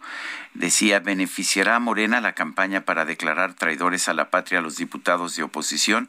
Nos dijo que sí el 12.1%, que no el 83.1%, quién sabe el 4.7% y tuvimos 7.184 votos. No sé por qué yo no lo puedo ver, pero en fin, eh, lo bueno es que ya nuestro equipo de producción ya lo encontró. Son las 8 con 5 minutos. Vámonos al clima. El pronóstico del tiempo. Sergio Sarmiento y Lupita Juárez. Alex Ramírez, meteorólogo del Servicio Meteorológico Nacional de la Conagua. Adelante. Hola, ¿qué tal? Muy buenos días, Sergio Lupita. Los saludo con gusto a ustedes y a toda la gente que nos escucha. Y bueno, les comento que para hoy tenemos al frente número 45, el cual se extenderá sobre el norte y noreste del territorio nacional e interaccionará con un canal de baja presión sobre el oriente y sureste de la República Mexicana y con inestabilidad en niveles altos de la atmósfera. Estos sistemas provocarán tormentas puntuales intensas en Veracruz y Oaxaca, así como lluvias muy fuertes con descargas eléctricas y posible caída de granizo en Tamaulipas, San Luis Potosí, Hidalgo y Puebla, además de lluvias fuertes en zonas del norte, noreste, centro y oriente de la República Mexicana, incluido el Valle de México. Por otra parte, un canal de baja presión en el sureste del país, en combinación con el ingreso de humedad, ocasionarán chubascos vespertinos y lluvias puntuales fuertes en la península de Yucatán y lluvias puntuales muy fuertes con descargas eléctricas en Tabasco y Chiapas. Finalmente, continuará el ambiente caluroso sobre la mayor parte del, del territorio mexicano, con temperaturas superiores a los 35 grados centígrados en 17 estados de la República Mexicana, con valores que pueden superar los 40 en Michoacán y Guerrero. Y bueno, Sergio Lupita, les comento que para la Ciudad de México se pronostica cielo medio nublado a nublado en el transcurso del día, con chubascos y lluvias puntuales fuertes, acompañadas de descargas eléctricas y posible caída de granizo. El viento será del noreste de 15 a 30 kilómetros por hora, con rachas de hasta 40 kilómetros por hora en zonas de tormenta. En cuanto a la temperatura máxima, será de 24 a 26 grados centígrados y la mínima para mañana será de 13 a 15 grados centígrados. Sergio Lupita, esa es la información que tenemos. Que tengan un excelente día. Alex Ramírez, muchas gracias. Muchas gracias. Bueno, y el gobierno federal impugnó a través de un recurso de queja el fallo de un juez, quien la semana pasada le concedió la suspensión provisional a habitantes del municipio de Solidaridad Quintana Roo contra la construcción del tramo 5 del tren Maya. Y Diana, pues pareciera que la fecha clave es el 13 de mayo. Cuéntanos, buenos días. ¿Qué tal, Sergio Lupita? Buenos días. El gobierno federal presentó un recurso de queja contra la suspensión provisional con la que un juez frenó temporalmente la construcción del tramo 5 sur del tren Maya. La medida fue concedida por el juez primero de distrito en Yucatán, quien ordenó que se suspenda o paralice cualquier acto que tenga como finalidad continuar la construcción de dicho tramo del proyecto en la zona que va de Playa del Carmen a Tulum, eh, en Quintana Roo, eh, de modo que no se permita la ejecución de obras relacionadas con su construcción, infraestructura, eh, remoción o destrucción de la biodiversidad del terreno o cualquier otra actividad que implique su ejecución material. Eh, el Fondo Nacional de Fomento al Turismo, FONATUR, promovió la inconformidad para que un tribunal colegiado revise y determine si la suspensión provisional debe seguir vigente, aunque todavía está pendiente que el impartidor de justicia decida el próximo 13 de mayo si otorga o no la suspensión definitiva. Este amparo fue promovido por buzos especializados en inmersiones en cuevas, representados por la Asociación Civil Defendiendo el Derecho al Medio Ambiente. Bueno, muchas gracias, Diana. Buenos días. Son las 8 de la mañana con 8 minutos hablando del tema de los controles de precios. El portavoz presidencial Jesús Ramírez Cuevas le dijo a la agencia Bloomberg que se está preparando un pacto, sí, un pacto como eh, los que se hacían en los tiempos de Carlos Salinas de Gortari y Miguel de la Madrid con los comerciantes, con las empresas para controlar los precios del huevo, la leche, el aceite, el frijol, el pollo y la tortura, entre otros productos de la canasta básica. Eh, según uh, la información que dio a conocer Jesús Ramírez Cuevas, aún uh, todavía no hay uh, un detalle de lo que se va a controlar y que lo que se busca es evitar aumentos injustificados. Eh, representantes del gobierno federal se han reunido en los últimos días con líderes empresariales para discutir este plan y, tener un- una lista de productos que serían sometidos a controles de precios. La idea es que los controles de precios pueden ayudar a bajar la inflación que alcanzó un 7.72%, ya más del doble del objetivo del Banco de México del 3%. Y bueno, pues lo que dijo lo que dijo el presidente de la República el día de ayer es que hemos avanzado bastante, estamos hablando con empresarios, con productores, pero el llamado es vamos a producir, vamos a sembrar, ahora que es el tiempo, es lo que dijo el presidente el día de ayer. Bueno, pues igualito que en el periodo del PRI, ¿no? Del Partido Revolucionario Institucional, esto que tanto criticó, esto que tanto denunció, esto que tanto dijo no debería eh, repetirse porque no somos iguales. Bueno, pues vamos para atrás, vamos para atrás y vamos a los mismos esquemas que se utilizaron en los años, en el 89 y antes con Miguel de la Madrid, como ya lo decía, Miguel de la Madrid y eh, Carlos Salinas de Gortari. Vámonos rapidito con Israel Lorenzana. Israel, ¿cómo te va? Muy buenos días. Muchísimas gracias, un gusto saludarles esta mañana. Pues tenemos acción para eh, no estamos teniendo una buena recepción de la llamada de Israel Lorenzana. Vámonos con el Químico Guerra mientras tanto. El Químico Guerra con Sergio Sarmiento y Lupita Juárez.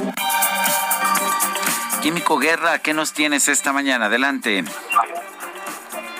¿Qué tal, eh, Sergio Lupita? Bueno, pues estoy ahorita en el aeropuerto saliendo hacia La Paz, hacia Baja California Sur.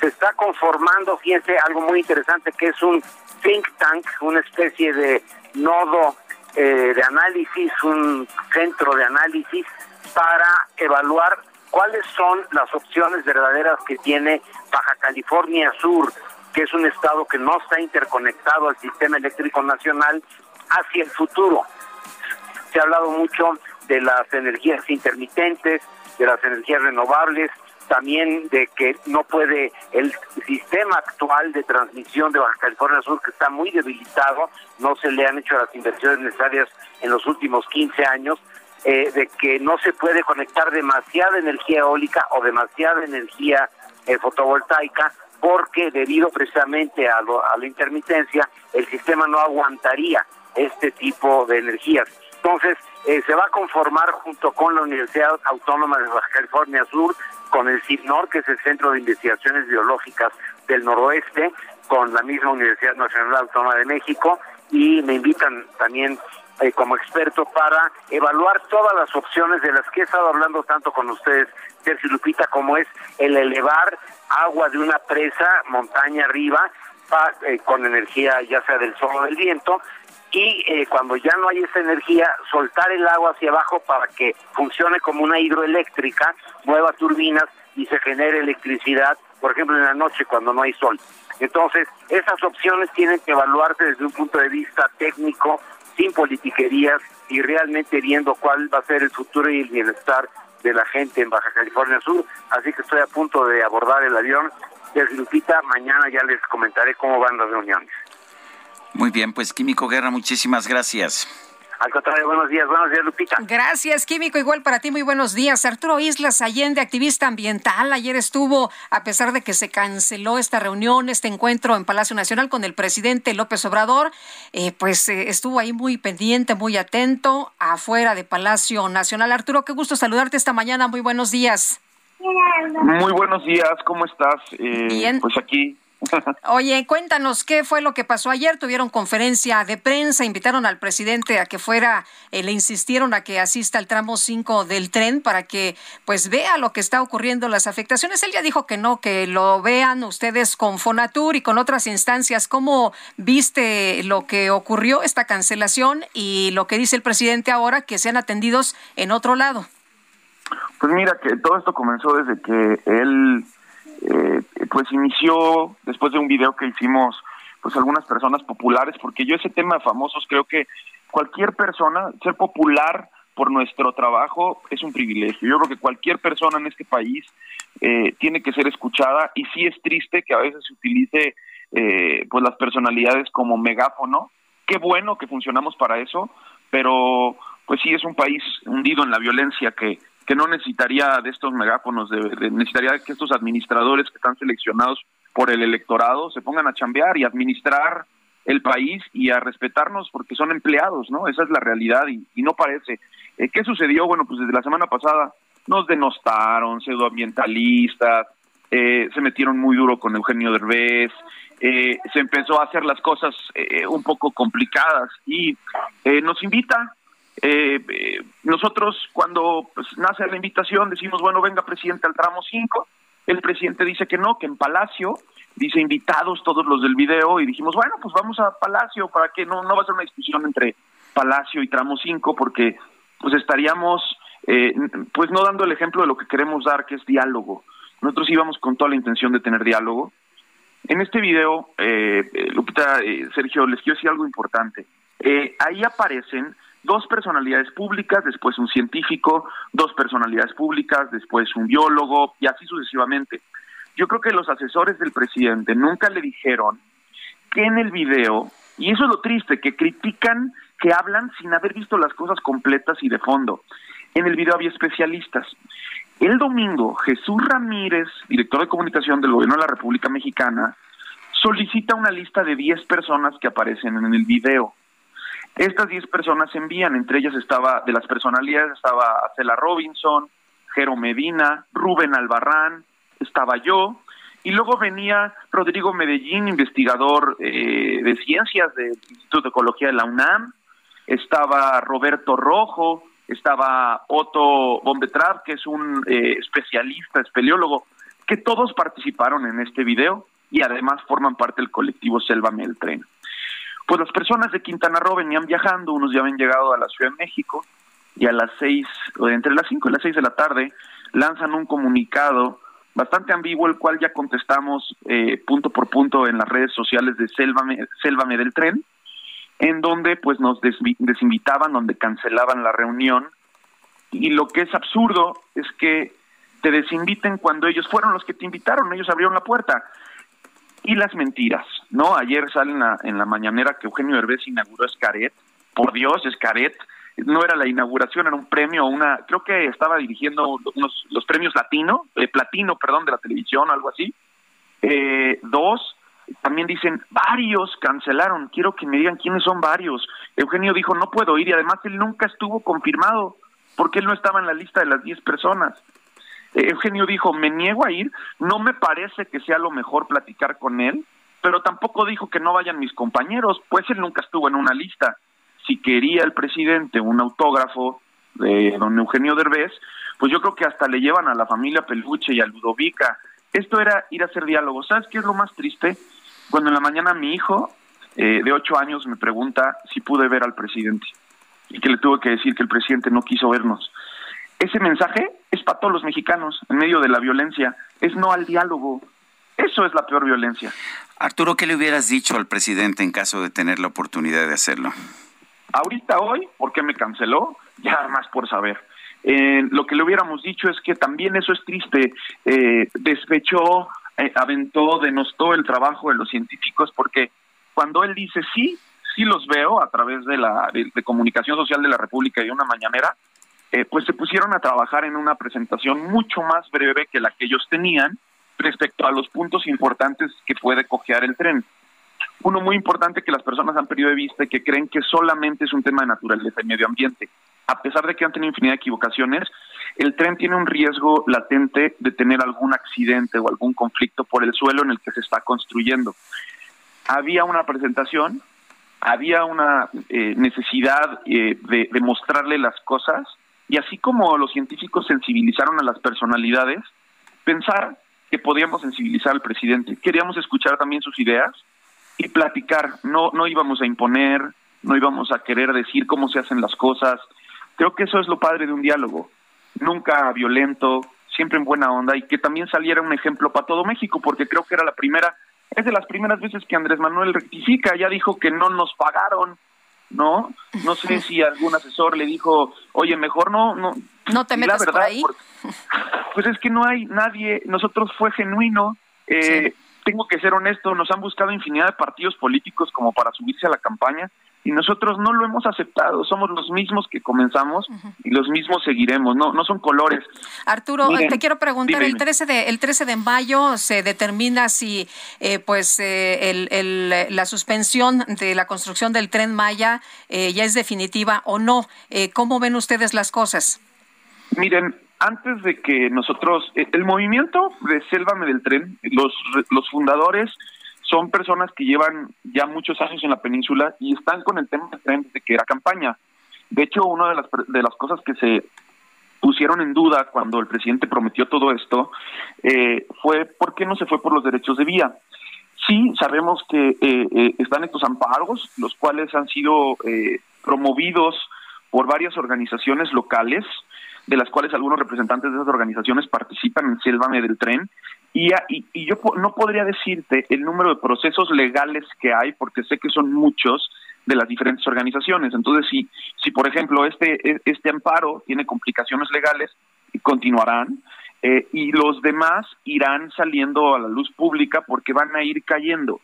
El presidente se va por la eh, por ese tramo porque los los derechos de vía de la carretera federal eh, no quiso seguirlos peleando con los consorcios hoteleros. Esa es la realidad, es lo que pasó. Incluso hay entrevistas que las pueden buscar con periodistas reconocidos, en donde el comité empresarial con sus representantes dice, nosotros convencimos al presidente para que no se fuera por la carretera Cancún, eh, Playa del Carmen, Playa del Carmen Tulum, este tramo que está lleno de hoteles. Todo fue porque los hoteleros no quisieron eh, ceder 20 metros de frente de sus fachadas, siendo que tienen kilómetros enteros hacia adentro, hacia la playa, y que tenían que modificar sus, sus fachadas. Nosotros nos preguntábamos, oye, han hecho mucha lana de esto, de la península, ¿por qué no? O sea, sí queremos el tren, pero no lo queremos. Y otra cosa importante, estas carreteras, cuando la gente se pregunta por qué es tan importante irte por esos derechos de vía, sí tuvieron estudios de impacto ambiental y es de alguna manera las zonas pues más fuertes.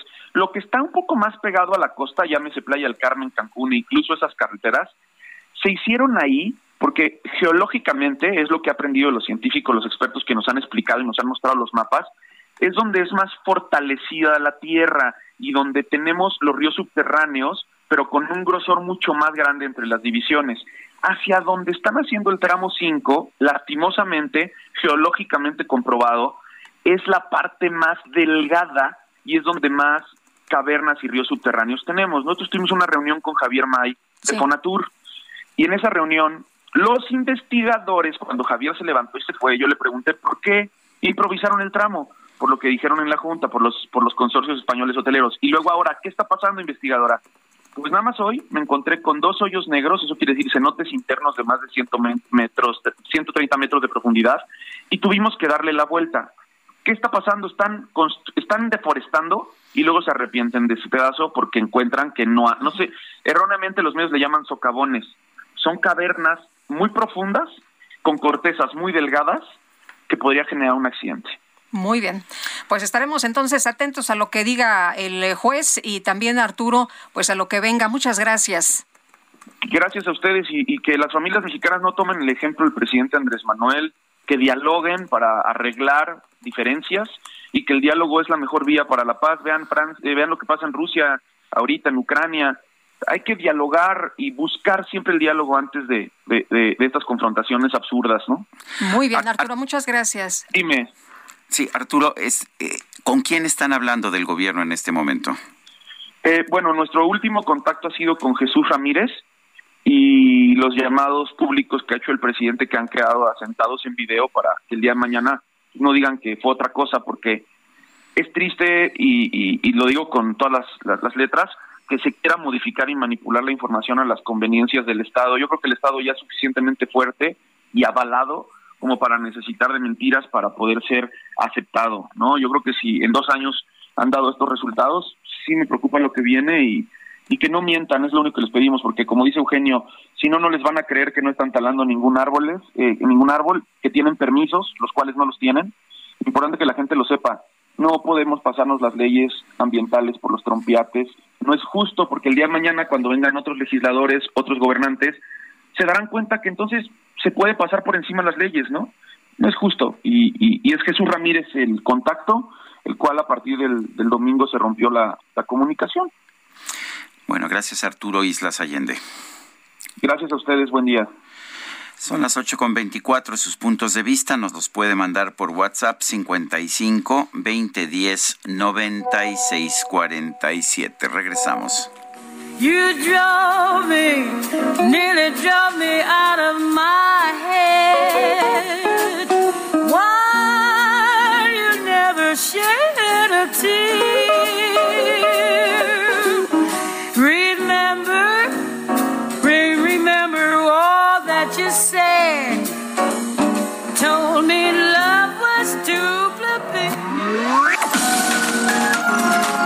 Sergio Sarmiento y Lupita Juárez quieren conocer tu opinión, tus comentarios o simplemente envía un saludo para ser más cálida esta mañana.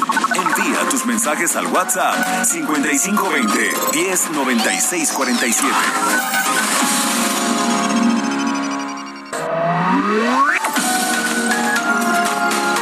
Continuamos con Sergio Sarmiento y Lupita Juárez por El Heraldo Radio.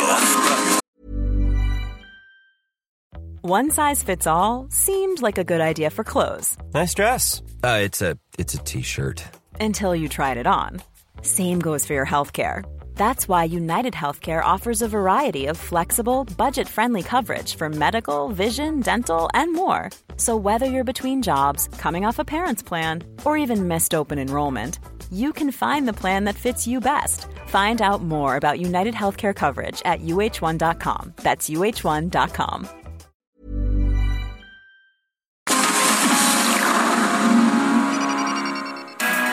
Jaque Mate con Sergio Sarmiento.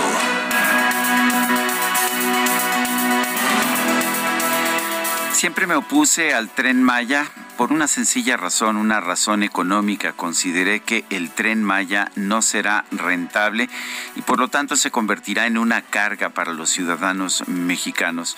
Pero una vez que comenzó la construcción de este tren, pues mi posición ha sido que tiene que continuar. Sin embargo, tiene que continuar con respeto a la legislación que tenemos. Y esta obliga a este proyecto, así como a cualquier otro proyecto, a tener manifestaciones de impacto ambiental.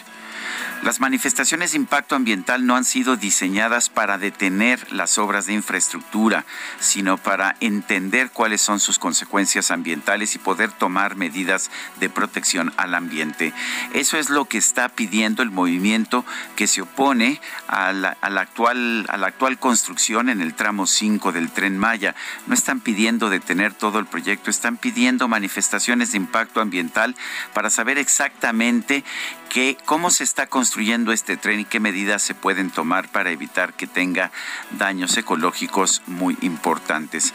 Me parece que el presidente de la República está cometiendo un grave error al no entender que quienes se oponen a este tren o quienes participan en el movimiento de selva de, de, apoyo a la selva, eh, lo que están planteando no es frenar el tren, sino hacerlo de la mejor manera posible. Creo que un presidente de la República que viene de la izquierda y que siempre ha pretendido tener un diálogo con la población, ser un demócrata, debiera escuchar lo que se le está diciendo en esta ocasión. No se le está pidiendo que frene el tren, sino que se haga eh, sin dañar o por lo menos dañando lo menos posible al ambiente. ¿Es posible esto? Seguramente sí lo es, pero para eso es importante que las autoridades escuchen a quienes saben sobre esta materia. Yo soy Sergio Sarmiento y lo invito a reflexionar.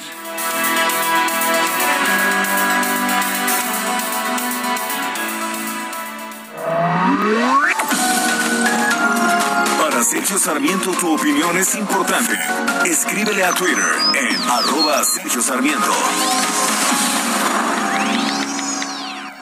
En Soriana encuentras la mayor calidad. Aprovecha que el pollo entero fresco está a 37.90 el kilo o la carne molida de res 80-20 a 86.90 el kilo. Sí, a solo 86.90 el kilo. Soriana, la de todos los mexicanos. Solo 26 y 27 de abril. Aplican restricciones. Válido en Hiper y Super.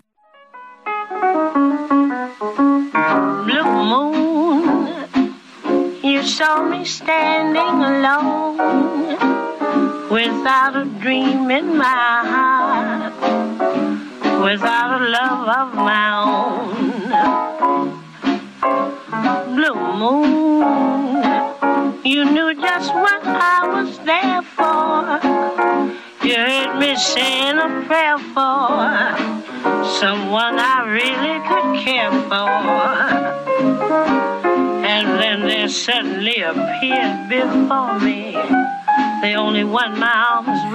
Seguimos escuchando a Ella Fitzgerald. Esto es Blue Moon, otra de las clásicas del jazz. Blue Bonita es esta. Ah, qué cosa, ¿bailamos? Bailamos, bailamos, me encanta, la verdad. Bueno, oye, pues vamos a continuar con la información y resulta que la madrugada de este lunes la palmera que daba el nombre a la glorieta de La Palma y en Paseo de la Reforma fue pues retirada luego de resultar afectada por un hongo. ¿Qué fue lo que pasó? Veíamos en 2015 algunas pues, eh, consideraciones de expertos que señalaban que estaba sana la palmera y que podría durar otros 100 años, pero vamos a platicar con Héctor Benavides Mesa, representante del Instituto Nacional de Investigaciones Forestales, Agrícolas y Pecuarias, sobre este asunto de las palmeras en la Ciudad de México y este hongo que las está invadiendo. Héctor, ¿qué tal? Muy buenos días. ¿Qué información tienes sobre este tema? ¿Y pudo haber, eh, pudo haberse salvado, haberse instrumentado algún plan para cuidar las palmeras o qué fue lo que ocurrió? No había de otra. ¿Qué tal, Lupita? Buenos, días, Sergio. Buenos días. Gusto estar con ustedes. Pues eh, en realidad eh, hay varios factores aquí que hay que considerar. Primero, la, edad de esa palmera. Ya era una palmera bastante anciana, vamos a llamarle así. El, ciclo de vida de las palmeras, bueno, depende de la especie, pero en este caso son de alrededor de 100 años. El, el grupo de las dafileras, esta es parienta de la, de la palma dafilera que nos da estos ricos frutos. Eh, y por lo tanto, este, al, ser ya una, un individuo senil, pues era más propenso a ser atacado por, por los cualquier patógeno o cualquier plaga, ¿no? Como le puede suceder a cualquier ser vivo al, llegar a, cierta edad. Ah, sí, eh, eh, siempre ha habido estos patógenos alrededor de las plantas, nos hemos coevolucionado con ellos y luego nos llevamos sorpresas como el COVID, este, que nos afectó a nosotros en estos últimos dos años. Y algo similar podría podríamos parafrasear en el caso de la palmera. Algo que está ahí, eh, condiciones ambientales tal vez más estresantes para para para los individuos. Eh, las épocas de sequía han sido muy secas, valga la redundancia. El estiaje ha sido muy seco en los últimos años altas temperaturas, alta demanda evaporativa, mucho estrés para las para los árboles, para las plantas y eso va con el tiempo, perdón, va debilitando a los árboles, a las palmeras y los hace más susceptibles al ataque. Eh, eh, digamos, ese sería el, el, panorama alrededor de ello. Eh, ¿Se puede pensar, don Héctor, que hubo algún descuido a esta palmera o algunas otras que han sido afectadas? Más bien creo que no supimos reaccionar a tiempo. Eso sí, este, pasó, pasaron algún, eh, hace dos años empezamos a tener el problema y en eso se nos cruzó la pandemia y con eso no quiero justificar a nadie, pero eh, tuvimos que parar. Yo, por ejemplo, estoy haciendo un proyecto de investigación a punto de terminar en el bosque de Chapultepec y no pude mover a mi gente por cuestiones de seguridad para ellos, sí. Yo podía llegar seguro, muy seguro al bosque con, en mi carro, pero ellos no. Entonces, este, tuvimos que parar y también eh, eh, hay que reconocer que este este problema es como un síndrome. Hay diferentes factores que están influyendo. El, el proyecto de investigación que se está llevando a cabo en este momento con las palmeras ha revelado que hay varios microorganismos, varios tipos de hongos eh, incluso hay otros organismos más sencillos que se llaman psicoplasmas, que también en algunos casos están presentes. Y también hay diferentes insectos que transportan a estos organismos, eh, que les llamamos vectores. Y entonces, ah, en ese sentido, este proyecto de investigación ha arrojado luz para que en lo, lo más pronto posible, eso sí, podamos empezar a tener ya medidas correctivas y preventivas con base en el conocimiento que se está generando. Muy bien. Entonces, eh, no hay que especular sobre este tema de si hubo descuido o no hubo descuido, es decir, hubo varios factores. Hubo varios factores eh, que fueron afectando a los y tal vez en, años. Eh. O sea, esto que les mencionaba yo de la sequía ha sido algo que está marcándose desde hace unos cuatro o cinco años, si no es que más, en donde nos hemos percatado de, de la alta, altas temperaturas que se están registrando y lo más importante para las plantas, eh, lo seco del ambiente que les hace eh, perder más agua hasta que ya no la tienen y entonces entran en un proceso de, debilitamiento.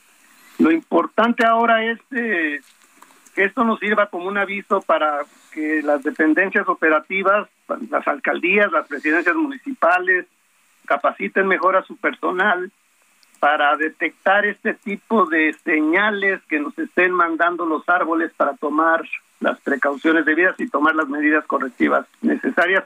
O si no sabemos qué está pasando, convocar a, grupos de investigación eh, que habemos en esta en este campo del arbolado urbano de, de las áreas verdes urbanas para para buscar soluciones, eh, ampliar nuestro conocimiento y claro, se requieren recursos para ello, Sergio Lupita. Muy bien, Héctor, muchas gracias por conversar con nosotros esta mañana. Muy buenos días.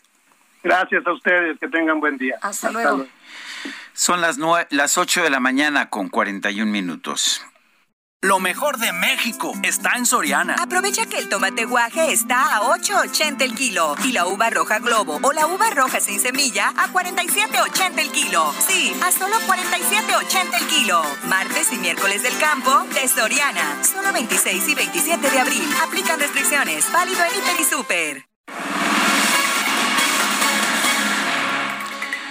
La Suprema Corte de Justicia declaró como inconstitucional por nueve votos contra dos el Padrón Nacional de Usuarios de Telefonía Móvil. Este padrón permitía eh, o más bien obligaba a que se recabara información privada, información confidencial, datos biométricos de los usuarios de los teléfonos móviles. Irene Levy es presidenta de la Asociación Civil Observatorio de las Telecomunicaciones en México, Observatel. El la tenemos en la línea telefónica. Ah, ah, bueno, parece que se nos acaba de cortar la llamada con Irene Levy. Ya está eh, nuestro equipo tratando de recuperarla. Oye, mientras recuperamos la comunicación, quiero informarles que se acaba de dar a conocer que la Casa Blanca eh, ha dado esta información. Los presidentes eh, de Estados Unidos, Joe Biden, y el presidente de México, Andrés Manuel López Obrador, van a sostener una reunión. Será virtual y será este viernes 29 de abril. Se van a tratar temas como la migración, entre otros puntos.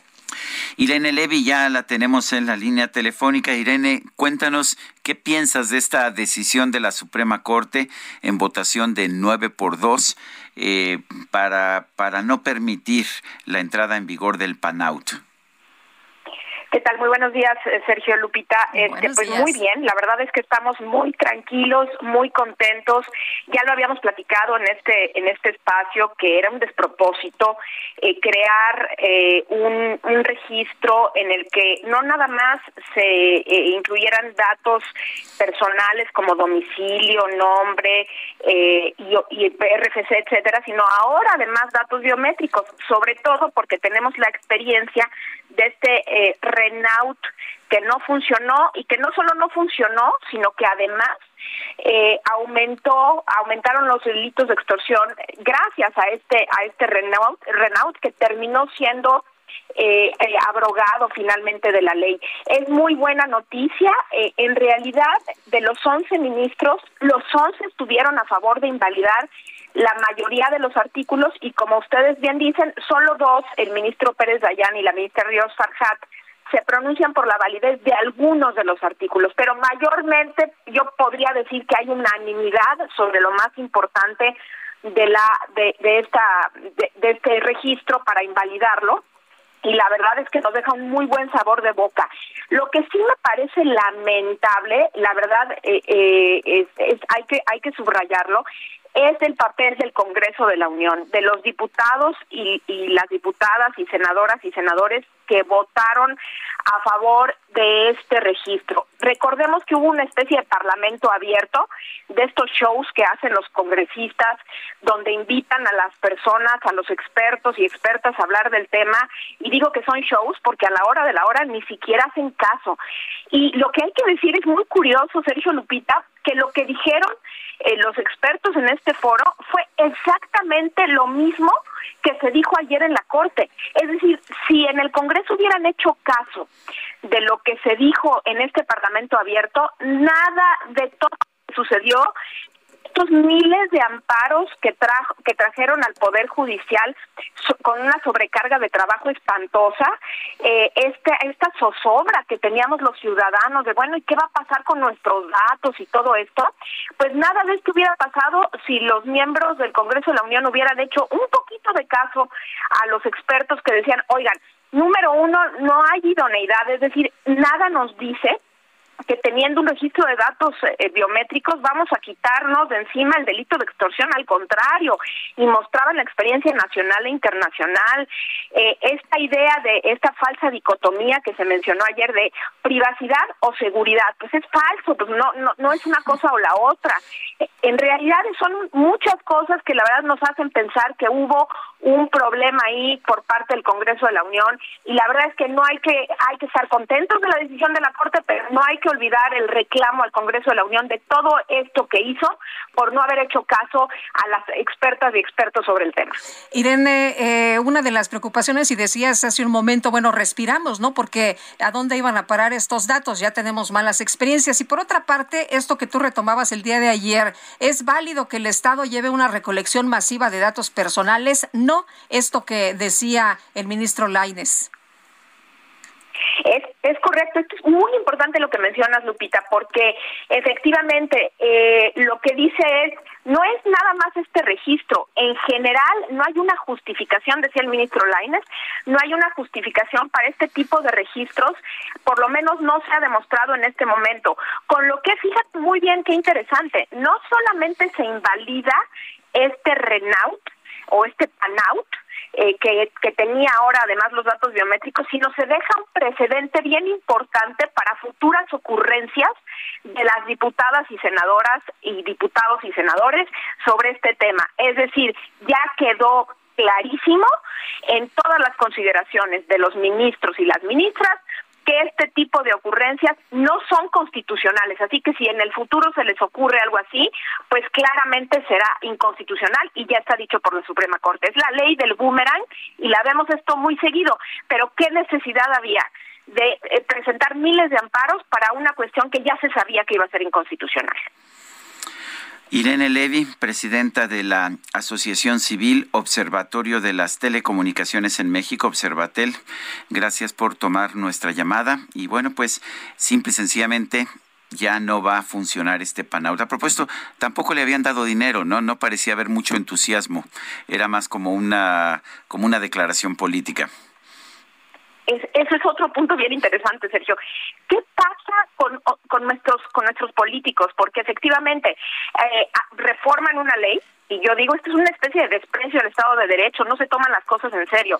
Reforman una ley, crean una nueva institución como es un registro con datos biométricos y después no le dan presupuesto. Esto permitió gracias al cielo que se suspendiera el, la, la, implementación del PANOUT, pero son estas ocurrencias que no tienen ninguna ninguna anclaje, ninguna seriedad eh, por parte de los diferentes poderes en, en nuestro en nuestro en nuestro país, concretamente los diputados eran los que tenían que haberle dado presupuesto, entonces por un lado lo aprueban y por otro lado eh, no le dan presupuesto. Bueno, eh, afortunadamente las ocurrencias van de la mano de la de la ignorancia, de la falta de consistencia en este caso, en este caso es una buena noticia porque no prosperó. ¿Qué sigue? Esto es muy importante. ¿Qué sigue? Vamos a conocer los efectos. No les dio tiempo a los ministros de, de mencionar cuáles son los efectos, pero claramente esto se, se va a declarar completamente inválido y ya no va a tener ningún ningún sustento eh, habrá que ver qué otras cosas mencionan en la próxima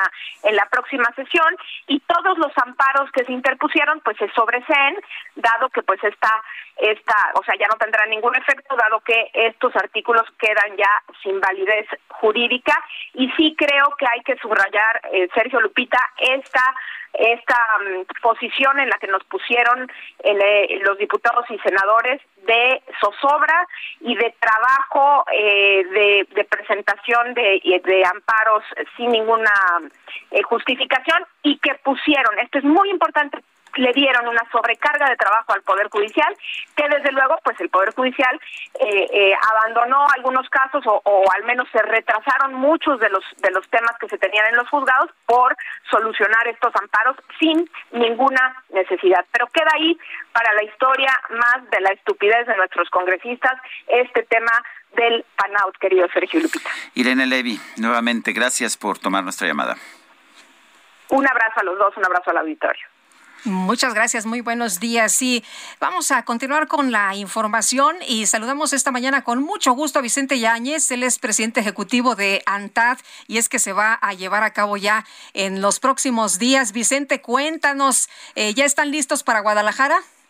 ¿Qué, ¿Qué, tal, Lupita, Sergio? Buenos días. Sí, por supuesto que listos y con muchas ganas de que, de que podamos tener este foro de negocios eh, presencial. Eh, eh es un foro de negocio importante para sobre todo para las pequeñas y medianas empresas que quieren que quieren eh, colocar sus productos con los asociados de la ANTAD. Esta va a ser la edición número 39 del foro de negocios pues más importante en Latinoamérica, Expoantada y Alimentaria México 2022, que tendrá lugar del 17 al 19 de mayo en Expo Guadalajara. Y aquí, bueno, como les comentaba, industriales, detallistas, restauranteros, hoteleros nacionales e internacionales realizan alianzas comerciales para fortalecer sus sectores. En esta ocasión van a participar más de mil empresas nacionales e internacionales, van a mostrar sus productos y servicios en, en 55 mil metros cuadrados del piso de exhibición.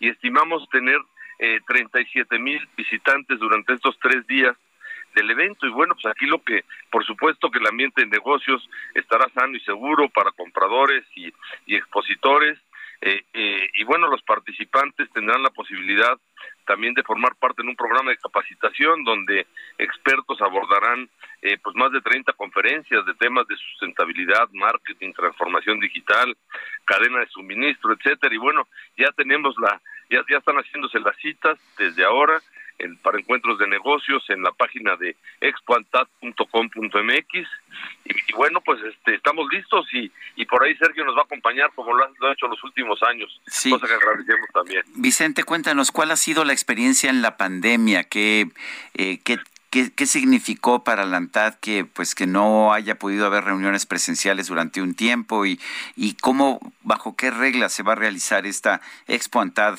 y Alimentaria México 2022? Bueno, ya pudimos hacer un el año pasado en octubre, en la que, bueno, se, tuvieron todos los cuidados sanitarios, estuvimos, por supuesto, muy en contacto con las autoridades, tanto federales como estatales y locales, para cuidar aforos, eh, se sanitizó el lugar, se cuidan las medidas de, de sana distancia, de, de cubrebocas, etcétera, pero también era importante el retomar los encuentros presenciales de negocios. Eh, sobre todo las empresas más pequeñas nos pedían que, que era necesario que tuvieran estas herramientas para poder eh, pues iniciar la recuperación económica, eh, eh, eh, sobre todo después de pasar un problema tan pues tan complicado para para para la ANTAD también fue complicado el estar operando en vía virtual eh, en ocasiones híbrido en ese modelo virtual presencial pero pero bueno vamos a salir más fortalecidos y, y lo que esperemos es que esto ayude a esta recuperación económica que le hace mucha falta a nuestra economía y sobre todo a las pequeñas empresas. Oye, pues rapidito, en un minuto salimos de la pandemia, el mundo ha cambiado la manera de consumir. ¿Cuáles son los retos para este año? pues los retos lo- lo- lo- los retos va a ser el que el que podamos continuar con eh, con, esta cadena de valor que está que está disruptiva en el mundo. Ahorita el gran reto yo creo para nuestro país es la inflación. El gran reto que tenemos de tomar en cuenta es la inflación. Mucha de esta inflación es importada. Mucha de esta inflación viene viene a partir de los de los energéticos de los combustibles.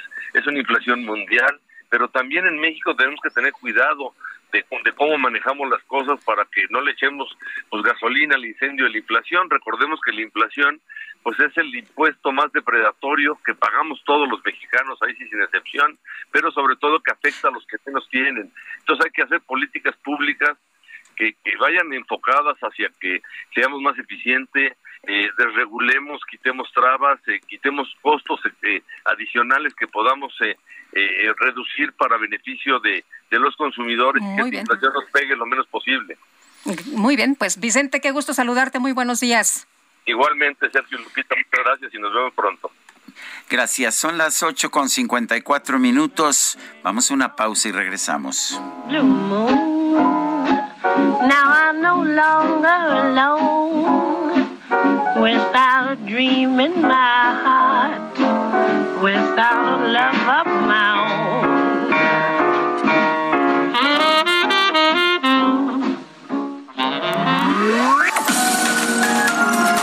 Sergio Sarmiento y Lupita Juárez quieren conocer tu opinión, tus comentarios o simplemente envía un saludo para ser más cálida esta mañana. Envía tus mensajes al WhatsApp 5520 109647.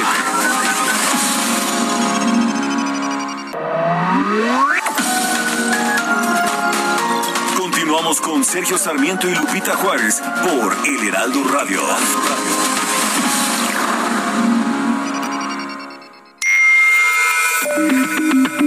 Hola, buenos días, buenos días Sergio Lupita. Buen martes, soy Soco Rodríguez. Yo ya no entiendo nada. Primero, no había vacunas, fuimos vacunados por etapas, lo cual me pareció muy bien y de manera ordenada, pero teníamos que esperar. Luego no había vacunas y no se permitía vacunas para los jóvenes de 18 años en adelante y bueno, para los niños pues tampoco hasta este momento. Y mi pregunta es si antes estábamos tan medidos con las vacunas y ahora estaba hay una campaña de vacunación en todas partes, ¿por qué no se les ha permitido a los niños cuando ya en otros lados, en otros países la están aplicando? En fin, incongruencias que, que encontramos y lo último que no se les olvide que ante a Cada uno de los diputados o senadores que están atacando no están solos. Atrás de ellos estamos una gran cantidad de, de personas que votamos por ellos y somos gente del pueblo. Gracias, buen día.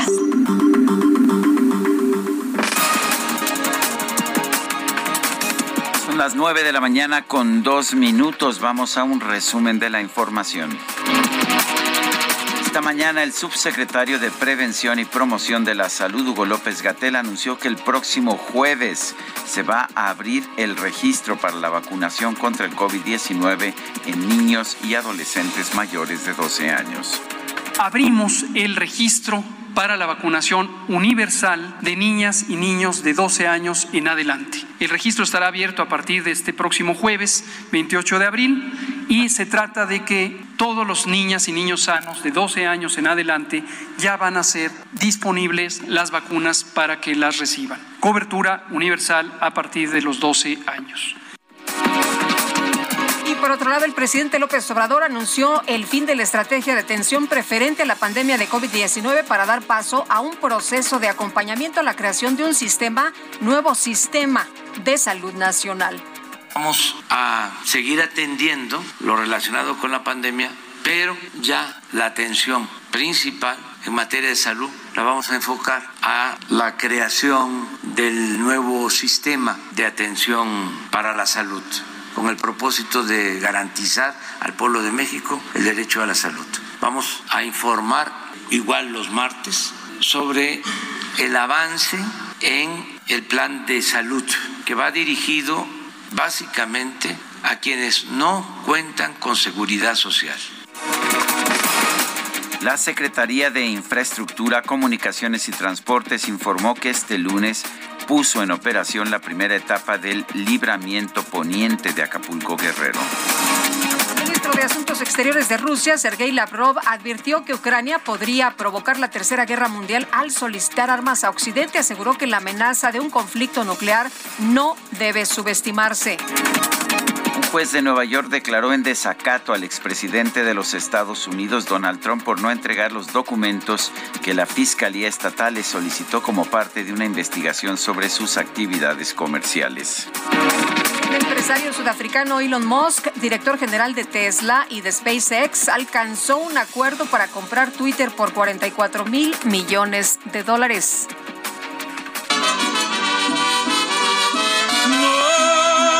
volveré. Te lo juro por Dios que me. Este lunes el Senado realizó una ceremonia para rendir un homenaje a 35 compositores mexicanos por su obra, legado y trayectoria. Posteriormente, la presidenta de la mesa directiva del Senado, Olga Sánchez Cordero, y el presidente de la Junta de Coordinación Política, Ricardo Monreal, inauguraron la exposición fotográfica El rostro del autor. Esto en la escalinata principal de la Cámara Alta, donde realizaron una bohemia callejera con algunos de los compositores homenajeados.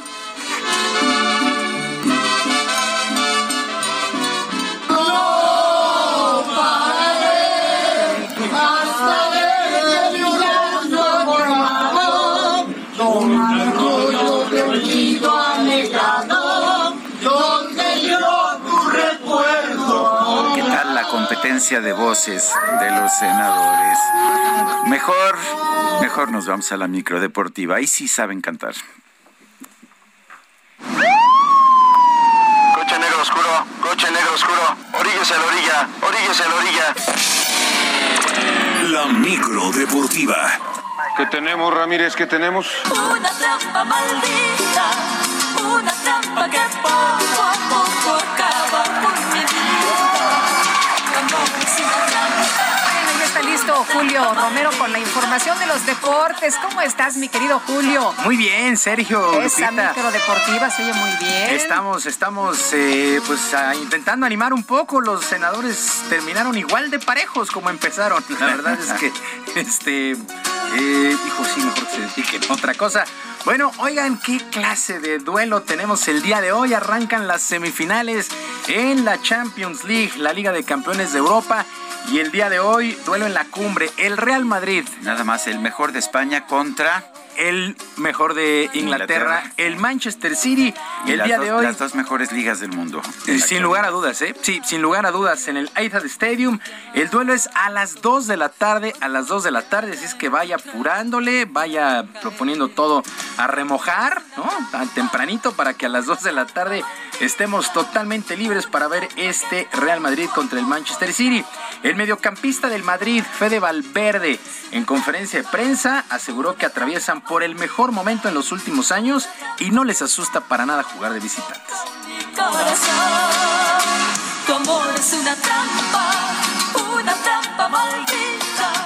Estamos preparados para todo. En París fuimos a la ida, nos costó mucho y en la vuelta eh, con el apoyo del público, de la gente, revertimos toda la situación y eso obviamente es favorable. Después con Chelsea fue totalmente diferente, en la ida fue muy bien, hicimos un buen trabajo y creo que eso, bueno, no nos benefició mucho porque después en la vuelta nos tocó sufrir, aunque clasificamos. Esperemos que, que bueno, que este martes eh, sea regular en ambas partes, que en la ida nos toque hacer un buen papel y que en la vuelta, bueno, ojalá consigamos nuestro objetivo de clasificar. Y Joseph Guardiola, técnico del Manchester City, reconoció también que el duelo no será nada fácil, ya que el Madrid tiene en gran momento a la mayoría de sus jugadores.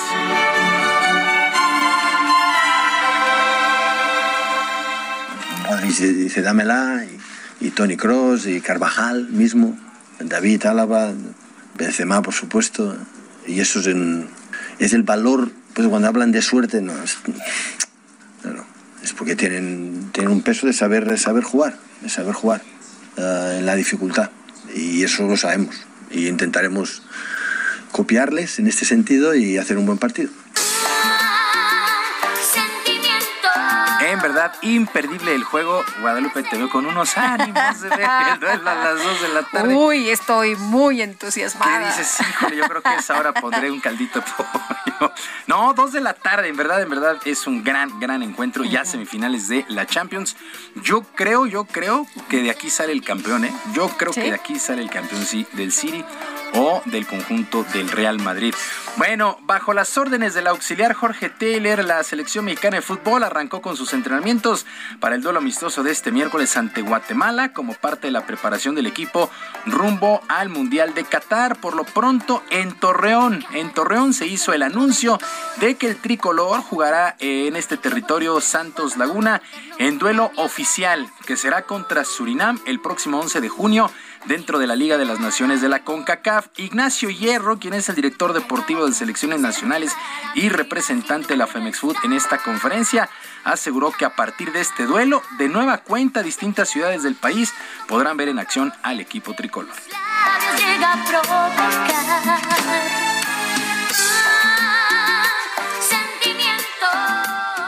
Y estoy seguro que con que se va a repetir, se va a repetir continuamente a lo largo y ancho de, la República Mexicana. ¿Por qué? Porque una de las intenciones de la selección es, acercarse a su gente, ¿no? Y habrá partidos que tendrán que ser en el Estadio Azteca y habrá otros que, estoy seguro saldrán eh, a las distintas sedes que, como esta. Así me bueno, también se anunció que la selección femenil jugará ahí mismo en Torreón el 25 de junio contra Perú, un amistoso. Así es que la comarca lagunera recibe a ambas selecciones de fútbol. En otras cosas, con otra buena actuación de Jason Tatum que logró 29 puntos, los Celtics de Boston se convirtieron en los primeros semifinalistas en la conferencia del Este al vencer 116 a 112, sí, a los Nets de Brooklyn en la primera ronda de los playoffs en el básquetbol de la NBA. Boston, hay que recordarlo, terminó como el lugar 7 de este sector este y eliminado en cuatro juegos, así rapidito, 4-0 a los Nets, los Nets que terminaron en el segundo lugar del standing y bueno, que cuentan con verdaderas estrellas con Kevin Durant, que a pesar de sus 39 puntos, pues de poco le sirvió a este equipo los Nets de Brooklyn, que con todo y su espectacular nómina han quedado eliminados a manos de los Celtics de Boston. En otros resultados del día de ayer, el equipo de Filadelfia perdió 103 a 88 ante los Raptors de Toronto, pero todavía están adelante en la serie 3 juegos a 2, mientras que los Mavericks de Dallas vencieron 102 a 77 a Jazz de Utah y han emparejado a dos por bando este compromiso, que es a ganar cuatro de posibles siete duelos. Y luego de un arranque incierto de campaña, el pitcher mexicano Oliver Pérez fue puesto en asignación por los Diamondbacks de Arizona. Todo esto en el béisbol de las grandes ligas. Oliver Pérez es el pitcher mexicano con más temporadas en la Gran Carpa, aunque esta número 20 ha sido muy corta. Después de siete apariciones, terminó con un altísimo 15.75 de efectividad. Y bueno, al ser puesto en asignación, Arizona tendrá siete días para decidir sobre su futuro. Si alguna novena no está interesada, pues se pondrá como agente libre y posteriormente estaría regresando a nuestro país y podría incorporarse a los Toros de Tijuana, que tienen los derechos de retorno en la Liga Mexicana. Así es que no, no le fue nada bien a Oliver Pérez. 20, 20 campañas el mexicano con más campañas en las grandes ligas. Por lo pronto, en otros resultados, el día de ayer, el equipo de los Azulejos de Toronto venció 6 por 2 a Boston, a las Medias Rojas. Alex Verdugo, el mexicano, se fue de 3 nada con una carrera producida para Boston, mientras que el catcher Alejandro Kirk de 3 nada para Toronto. Giovanni Gallegos cargó con la derrota para los Cardenales de San Luis, que perdieron 5 por 2 ante los Mets de Nueva York. Mala salida, dos tercios de entrada apenas con 4 hits y 4 carreras para Giovanni Gallegos, mientras que los Rangers de Texas vencieron 6 por 2 a los Astros de Houston, resultados que destacaron el día de ayer en las grandes ligas. Y a prácticamente dos semanas del combate, el púgil mexicano Saúl El Canelo Álvarez se reportó listo para el pleito que sostendrá contra el ruso Dimitri Vivol, que tiene pues el cetro semicompleto de la Asociación Mundial de Boxeo. La pelea será el 7 de mayo en Las Vegas. El zapatillo aseguró en una entrevista con Boxing Sense que en estos momentos no hay boxeador que le pueda vencer, ya que se encuentra en su mejor nivel a los 31 años de edad. Agregó que ha cerrado su preparación y solo falta corregir pequeños errores que ha detectado con su entrenador Eddie Reynoso. Así es que el 7 de mayo, Saúl El Canelo Álvarez por el centro semicompleto de la AMB ante el ruso Dimitri Bivol. Sergio Lupita, amigos del auditorio, la información deportiva este martes, que es un extraordinario. Muy bien, muchas gracias, mi querido Julio. Buenos días. Buenos días para todos.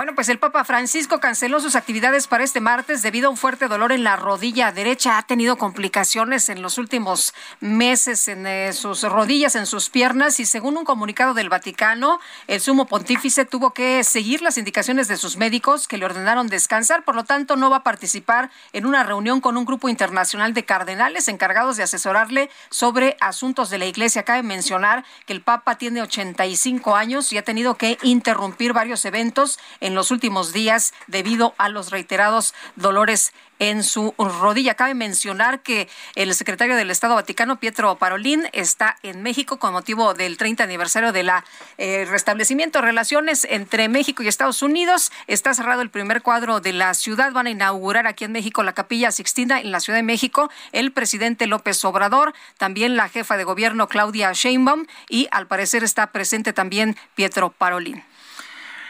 En otros temas, ante las altas temperaturas que están prevaleciendo en nuestro país, el presidente Andrés Manuel López Obrador aseguró que no va a aumentar la tarifa de la electricidad. Invitó a los ciudadanos a cuidar este recurso. Dijo, tenemos el compromiso, esto aplica para todo el país, de no aumentar el precio de la luz. Para decirlo con claridad, no va a aumentar en términos reales el precio de la luz, no ha aumentado ni va a aumentar. En la mañanera de hoy, el mandatario agregó que por eso la importancia de la defensa de la Comisión Federal de Electricidad y de poner un hasta aquí a la privatización de la industria eléctrica. Según el presidente, con la ayuda de la gente se está recuperando esta industria y esto ayuda mucho porque no es la mano invisible del mercado la que fija los precios, sino un Estado con dimensión social.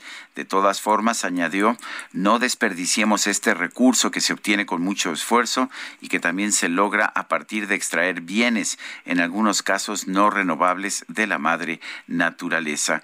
Cuidemos este recurso, ahorra un poco, apaga un foco, no hay que ser insensibles e insensatos, hay que tener conciencia sobre esto desde nuestros padres que se la pasaban apagando la luz, entonces hay que tenerlo muy presente. Bueno, y algo que empezó en Twitter como, ay, me gusta Twitter, bueno, pues me compra, cómpratelo, bueno, pues me lo compro. El multimillonario Elon Musk compró Twitter por 44 mil millones de dólares finalmente. Entre los planes del empresario, pues está que la red social mejore con nuevas funciones. Y vamos a platicar con Rafael eh, Pasarán, él es especialista en tecnología y seguridad de la información de la Facultad de Negocios de la Universidad de La Salle. Eh, Rafa, qué gusto saludarte y preguntarte, pues, ¿Cómo ves este, esta nueva decisión, esta nueva adquisición de Elon Musk y cuáles serán las repercusiones? Se ha mencionado que pues tendremos eh, algoritmos de código abierto, que se va a combatir los bots, que habrá pues más prestaciones para los usuarios. ¿Cómo, cómo ves todo esto? Sergio Lepita, muy buenos días, buenos días a toda la audiencia. Eh, sí, efectivamente, ayer tuvimos ya la confirmación de esta adquisición y bueno, la lo que podemos comentar de inicio es que la pretensión de, los nuevos dueños, de, en el caso de Elon Musk, es modificar toda la parte que se tiene de los bots. Entonces, y con ello generar un sinfín de beneficios. Sin embargo, no hay que ser tan positivos en el sentido de que si tomamos en cuenta que el tráfico de Internet hoy por hoy es 40% de bots, pues es muy ambicioso pensar que puede haber una modificación significativa, ¿no? Los bots siempre van a existir, y como lo hemos comentado en otras entrevistas, hay bots buenos, hay bots malos. Twitter ya lanzó una iniciativa para etiquetar los bots y que los usuarios pudieran tener ahí claridad sobre qué es bot y qué, cuál, quién es bot y quién no. Pero bueno, la inteligencia artificial sigue avanzando, entonces va a ser un poquito más complicado distinguirlos y bueno, los beneficios los estaremos viendo. Hay que ser, hay que tener reservas respecto a estas a promesas. Elon Musk eh, dio a conocer ayer un mensaje en el que señala que la libertad de expresión es el cimiento de una democracia funcional y que Twitter es la plaza pública digital en la que se discuten los, los asuntos importantes de la humanidad. Esto parece ser un mensaje libertario que iría en contra de decisiones de Twitter, como por ejemplo esta suspensión permanente que ha decretado sobre el expresidente de los Estados Unidos, Donald Trump. ¿Ves algún tipo de cambio en este sentido? Una, ¿Un Twitter en que se apliquen menos censuras? Sí, sí lo veo en este sentido, Sergio, porque hemos visto últimamente ciertas pues ciertos sesgos políticos en las redes sociales. Twitter es sin lugar a dudas uno de los lugares donde tenemos más, digamos así, hierven más estos temas y pareciera ser que sí es una línea y es un mensaje, pero lo que hemos estado viendo es que a veces la línea entre libertad de expresión y censura no es tan clara, es un poco borrosa pero por lo menos ya tenemos una iniciativa de, tener ya esta libertad de expresión. Y sí efectivamente se ha promulgado varias veces a favor de, de toda esta parte de una libertad que nos permita consolidar este democracias. Pero repito las iniciativas pueden ser muy muy buenas muy nobles pero a veces la tecnología no es tan maleable en este sentido porque a veces repito la tecnología nos lleva a 100 pasos no entonces modificar bots modificar el contenido de los bots hacia un hacia un lado, hacia un hacia un sector político va a ser todo un desafío, incluso para Elon Musk, ¿eh? porque no es tan fácil modificar ya un orden tecnológico que ya está sobre todo en esta red social. Muy bien, Rafael, muchas gracias como siempre por explicarnos, por tomar nuestra llamada. Buenos días. Muchísimas gracias, Eje Lupita. Que tengan un excelente día. Un tribunal colegiado confirmó que Alejandro Gertz Manero, titular de la Fiscalía General de la República, violó el debido proceso y la presunción de inocencia de Rosario Robles Berlanga. La tenemos en la línea telefónica, la exsecretaria de Desarrollo Agrario, Territorial y Urbano, eh, pues desde la cárcel. Rosario Robles, gracias por tomar nuestra llamada. Eh, ¿Qué significa esta confirmación del tribunal colegiado? ¿Significa que podrías alcanzar la libertad en algún momento? Hola. Rosario, ¿nos escuchas? Parece que tuvimos ahí un problema con la comunicación. Vale la pena recordar que no es fácil para Rosario Robles ponerse en contacto con nosotros. Ya está lista. Rosario, ¿nos escuchas? Sí, sí, Sergio, ah, muy buenos días. Buenos días. Rosario, ¿qué significa esta decisión del colegiado en que confirma que la Fiscalía General violó tus derechos, eh, tu presunción de inocencia? Eh, es una buena noticia para ti, me imagino. Absolutamente, Sergio, confirma lo que yo he venido diciendo, que se ha violentado mi presunción de inocencia, el debido proceso, eh, y esto se se ratificó por este noveno tribunal colegiado la decisión que ya había tomado el juez tercero del distrito de que de que las declaraciones del fiscal Alejandro Gertz habían sido violatorias de estos principios constitucionales adicionó el, tribunal colegiado que se había ejercido una violencia institucional una violencia de género y esto es muy importante para el caso de pues muchas mujeres que están aquí que son criminalizadas por el hecho de serla. No podemos de, ser mujer no podemos olvidar que eh, con relación a esta supuesta triangulación de recursos soy la única que está en la cárcel todas las demás personas que sí firmaron los convenios siguen sus procesos en libertad como debe de ser solamente a las secretarías que yo encabecé es a las que se les ha eh, eh, se les ha imputado estas eh, supuestas irregularidades, no en el caso de otras dependencias que formaron parte de esa conocida investigación periodística. Y bueno, esas declaraciones del fiscal en el que prácticamente decía que me tenían a mí como rehén porque no quería cooperar con el Estado con información, pues han sido eh, eh, declaradas totalmente ilegales por parte de este tribunal colegiado.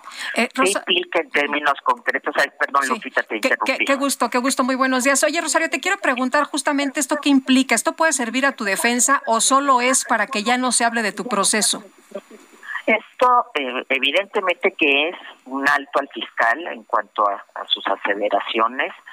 Eh, hay diversas aristas que estoy explorando ahorita con mis abogados, desde luego que es un efecto corruptor sobre el, el proceso que se me sigue, un efecto corruptor que desde el inicio eh, marcó el hecho de que eh, se me considerara culpable, se me privara de, de la libertad con pruebas falsas, un efecto corruptor que se ha expresado todo el tiempo.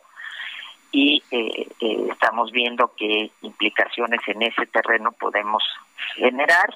Y por otro lado pues una reparación del daño porque las declaraciones al asumirme como culpable evidentemente generan un daño más del que me han hecho incluso adicionándose al que se me ha hecho al mandarme aquí cuando yo podría estar en libertad siguiendo este proceso que es por un delito de omisión ni siquiera por haber cometido un acto de corrupción. Eh, dice el presidente, dicen quienes ahora están en Morena que eres una conservadora, ¿es cierto? bueno, eh, yo creo que son más conservadores que yo, porque a lo largo de toda mi vida, desde la izquierda, eh, eh desde cuando era, pues sí, hasta ilícito el, el ser de izquierda, siempre he militado en esas filas siempre estuve al lado desde el principio con el ingeniero Cuauhtémoc Cárdenas en la fundación del PRD, eh, pues eh, y, y, siempre luchando por las causas de la izquierda, por la igualdad, por los derechos de las mujeres, por una patria para todos y todas. Entonces, pues no me, a mí no me queda el mote. Yo no, conservadores son los que pretenden llevar este país hacia el pasado, conservadores son los que no están por los derechos de las mujeres, que consideran que el feminismo y que nuestros derechos que están establecidos en nuestras leyes, en nuestra constitución, eh, no, no ameritan políticas públicas, conservadores son los que al que disiente eh, se le trata como traidor a la patria o se le mete a la cárcel, como es en mi caso. Eh, Rosario, el ministro presidente de la Suprema Corte anunció que estará por ahí el próximo 11 de mayo. ¿Vas a buscar eh, encontrarte con él, darle una carta, platicar como todas las demás mujeres? ¿Qué, qué, ¿Cómo ves esta visita? Mira, para mí es una visita realmente histórica, muy importante, muy relevante promovimos una carta a un grupo de mujeres que le escribimos al ministro Saldívar a propósito del 8 de marzo y en el que decíamos que nos gustaría mucho tener un encuentro con él, al que él ha accedido. Y, y no se trata de hablar de casos individuales y mucho menos del mío. Yo tengo voz, yo puedo hablar con ustedes, yo puedo expresarme, eh, pero las mujeres que están aquí no tienen esa voz, no tienen, eh, están abandonadas, eh, están a expensas de defensores públicos que muchas veces no llevan una defensa adecuada. Entonces queremos hablar con el ministro, nos hemos organizado, hemos estado trabajando arduamente para esta reunión y aprovecharla al máximo de temáticas legales donde se agrupan mujeres de aquí de Santa Marta Catitla, de tal manera que se abran canales, los que él determine, lo que él nos diga, sabiendo además que el foro común no es de su competencia, pero pues es el máximo exponente, el presidente del otro poder de la Unión, que es el Poder Judicial, y creemos que eh, él puede eh, darnos eh, y abrirnos posibilidades para que no una persona, no dos, no tres, y sería imposible hablar de los 1.400 casos que están aquí, sino por temáticas, el uso excesivo de la prisión preventiva, este abuso que se da, que ha sido una preocupación del ministro, el que no se juzga con perspectiva de género, el que hay condenas que son prácticamente cadenas perpetuas cuando en el país eso está prohibido, el que muchas de estas mujeres están aquí pagando por lo que hicieron otros, eh, sobre todo otros hombres, y eh, en muchos aspectos desde el punto de vista legal, el que eh, eh, no tengan una defensa adecuada, como dice nuestra Constitución, y el que evidentemente no se vaya a esquemas de justicia restaurativa, sino que siga habiendo esta justicia punitiva que se supone que ya no era la lógica del nuevo sistema penal oral. Entonces todos esos temas los vamos a hablar con el ministro yo no quiero de ninguna manera aprovechar esta importantísima visita para mi caso particular, ni mucho menos. Eh, no quiero que se vea además como el que la utilizo precisamente para eso, sino al contrario, para hablar a nombre de todas estas mujeres que requieren de tanto apoyo y de tanta solidaridad. Bueno, pues yo quiero agradecerte como siempre, Rosario Robles, el que hayas conversado con nosotros. Al contrario, Sergio, la agradecida soy yo con ustedes, con los dos, contigo, con Lupita, que han estado siempre muy al pendiente. Les agradezco enormemente y yo espero que pronto podamos estar platicando desde la libertad, que es lo que me merezco. Muchas gracias, Rosario. Hasta luego, buenos días. Gracias, adiós. Son las nueve con veintiocho. Vamos a una pausa.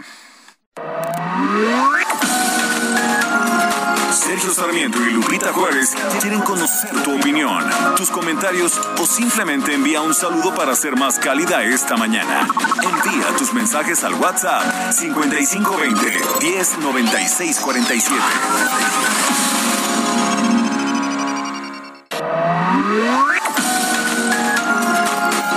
Continuamos con Sergio Sarmiento y Lupita Juárez por El Heraldo Radio. Gastrolab.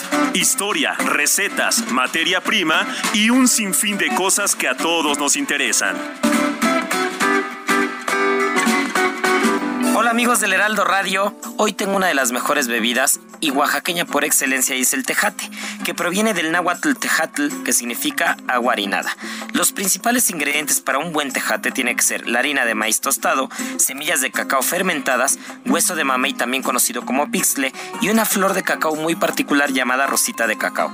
Todos estos ingredientes se van a moler hasta obtener una pasta. Esta pasta posteriormente se va a mezclar con agua fría y cuando está lista, la flor de cacao se va a ir a la superficie formando una cubierta esponjosa. Los bebedores expertos dicen que un buen tejate es aquel que tiene una espesa capa de rosita de cacao. Esta bebida tradicional se considera muy importante en la cocina oaxaqueña y es tan popular entre los lugareños y los visitantes nacionales y extranjeros que anualmente se realiza una feria para exponer las diferentes variedades de esta bebida en la comunidad de San Andrés Guayapam. Así que ya saben, a echarse un buen tejate el día de hoy. En Soriana encuentras la mayor calidad. Aprovecha que el pollo entero fresco está a 37 37.90 el kilo. O la carne molida de res 80-20 a 86.90 el kilo. Sí, a solo 86.90 el kilo. Soriana, la de todos los mexicanos. Solo 26 y 27 de abril. Aplican restricciones. Válido en Hiper y Super. They're writing songs of love, but not for me. A lucky above, but not for me. With love to lead the way. Escuchando a Ella Fitzgerald esta canción que es de George y Ira Gershwin. George escribía la música, Ira la letra. Se llama But Not For Me, pero no para mí. Están escribiendo canciones de amor, pero no para mí. Así dice esta canción. I was a fool to Ay, qué triste. Y qué triste. Ella Fitzgerald, cómo me gusta. Realmente, qué bueno Qué que, qué bueno que la democracia imperó y El pueblo bueno. el pueblo bueno eligió a Ella Fitzgerald. Bueno, y vámonos con eh, lo que comentan nuestros amigos del auditorio esta mañana. Estela Bernal, buenos días, abrazo cordial para los dos. Comentar que ya es el colmo con el presidente, que estando los representantes del grupo Sálvame del Tren en las afueras de Palacio Nacional, convocando al presidente a tomar en cuenta las peticiones que parte del pueblo que pensamos en el bienestar de nuestro país salió de Palacio vestido para ir a pilotear, a jugar al fin y al cabo, lo demás no le importa. Qué pena que sea tan déspota, es lo que nos dice.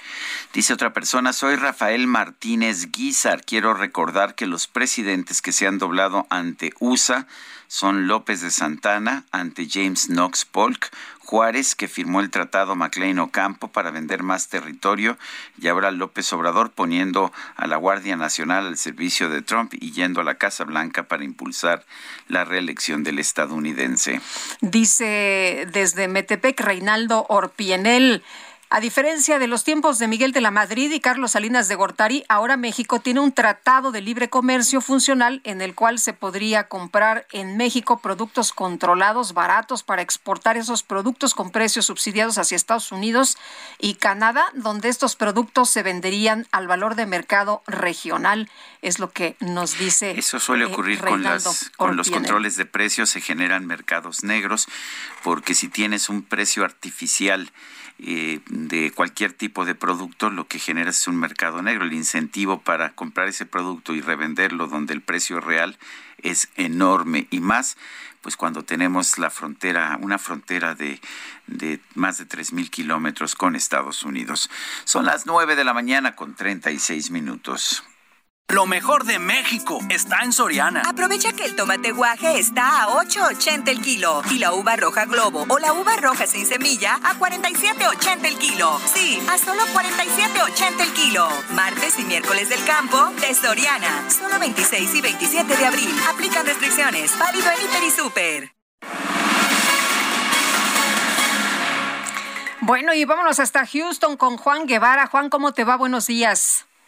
Lupita, Sergio, muy buenos días. Bueno, eh, Melissa Lucio, Melissa Lucio es una mexicana que el, hasta el día de eh, mañana pues iba a vivir porque estaba programada su ejecución en el estado de Texas, en Huntsville, que está como a 30 minutos de la ciudad de Houston, por medio de inyección letal. Este, este caso ha sido muy sonado porque tiene muchas irregularidades y tenemos noticia de último minuto de ayer en la noche, en donde, bueno, la ejecución de Melissa Lucio acaba de detenerla el, una corte en el estado de Texas por haber encontrado lo que ellos dicen irregularidades en su proceso y pues la van a volver a mandar a juicio para revisar toda la nueva evidencia. Eh, Jeff Leach, que es eh, uno de los representados, es uno de los congresistas del estado de Texas, está contento por el hecho de que, bueno, era importante el que se hiciera justicia de manera adecuada y, bueno, acaban de detener la ejecución de Melissa Lucio. ¿De qué se le acusa? Se le acusa que ella, una hispana de 53 años, había matado a su hija Mariah, de dos años de edad, pero eh, después de haberla golpeado y de haberla torturado. Sin embargo, esto no es, está con- totalmente confirmado. eh, ya que se le hizo un interrogatorio muy agresivo por parte de las autoridades eh, eh, estatales en Texas. Acuérdense que las autoridades en Texas son muy, muy agresivas en tema de, de abuso a menores. Entonces, después de un interrogatorio de seis o siete horas, en donde pues prácticamente la tenían sin comer, sin dormir y sin nada, ella dio a entender que había sido algo responsable y eso utilizó la fiscalía en el 2007 para poder condenarla a muerte. En este momento lo que podemos saber es que está detenida su ejecución por inyección letal y bueno, es una noticia en desarrollo, así que les estaremos informando. Muy bien, muchas gracias Juan. Saludos, gracias. Saludos, muy buenos días. Vamos, cuando son las nueve con nueve a empezar un recorrido por el país. Mayeli Mariscal está en Jalisco. Adelante, Mayeli. Hola, ¿qué tal? Muy buenos días. Buenos días también a todo el auditorio. Luego de que en redes sociales circuló una fotografía en donde se ve al mandatario jalisciense Enrique Alfaro Ramírez con José Manuel N., alias Manu Baquita, quien fue vinculado por el homicidio y encubrimiento en el caso del asesinato del exgobernador Jorge Aristóteles Sandoval ocurrido el 18 de diciembre del 2020 en Puerto Vallarta, dijo el mandatario que no lo conoce y que esa fotografía fue tomada en el 2015. Sin embargo, esta fotografía se encuentra aún en la cuenta de Instagram bajo el nombre del usuario Manu Y data del 28 de mayo del 2016, sin mayor descripción que el hashtag Alfaro.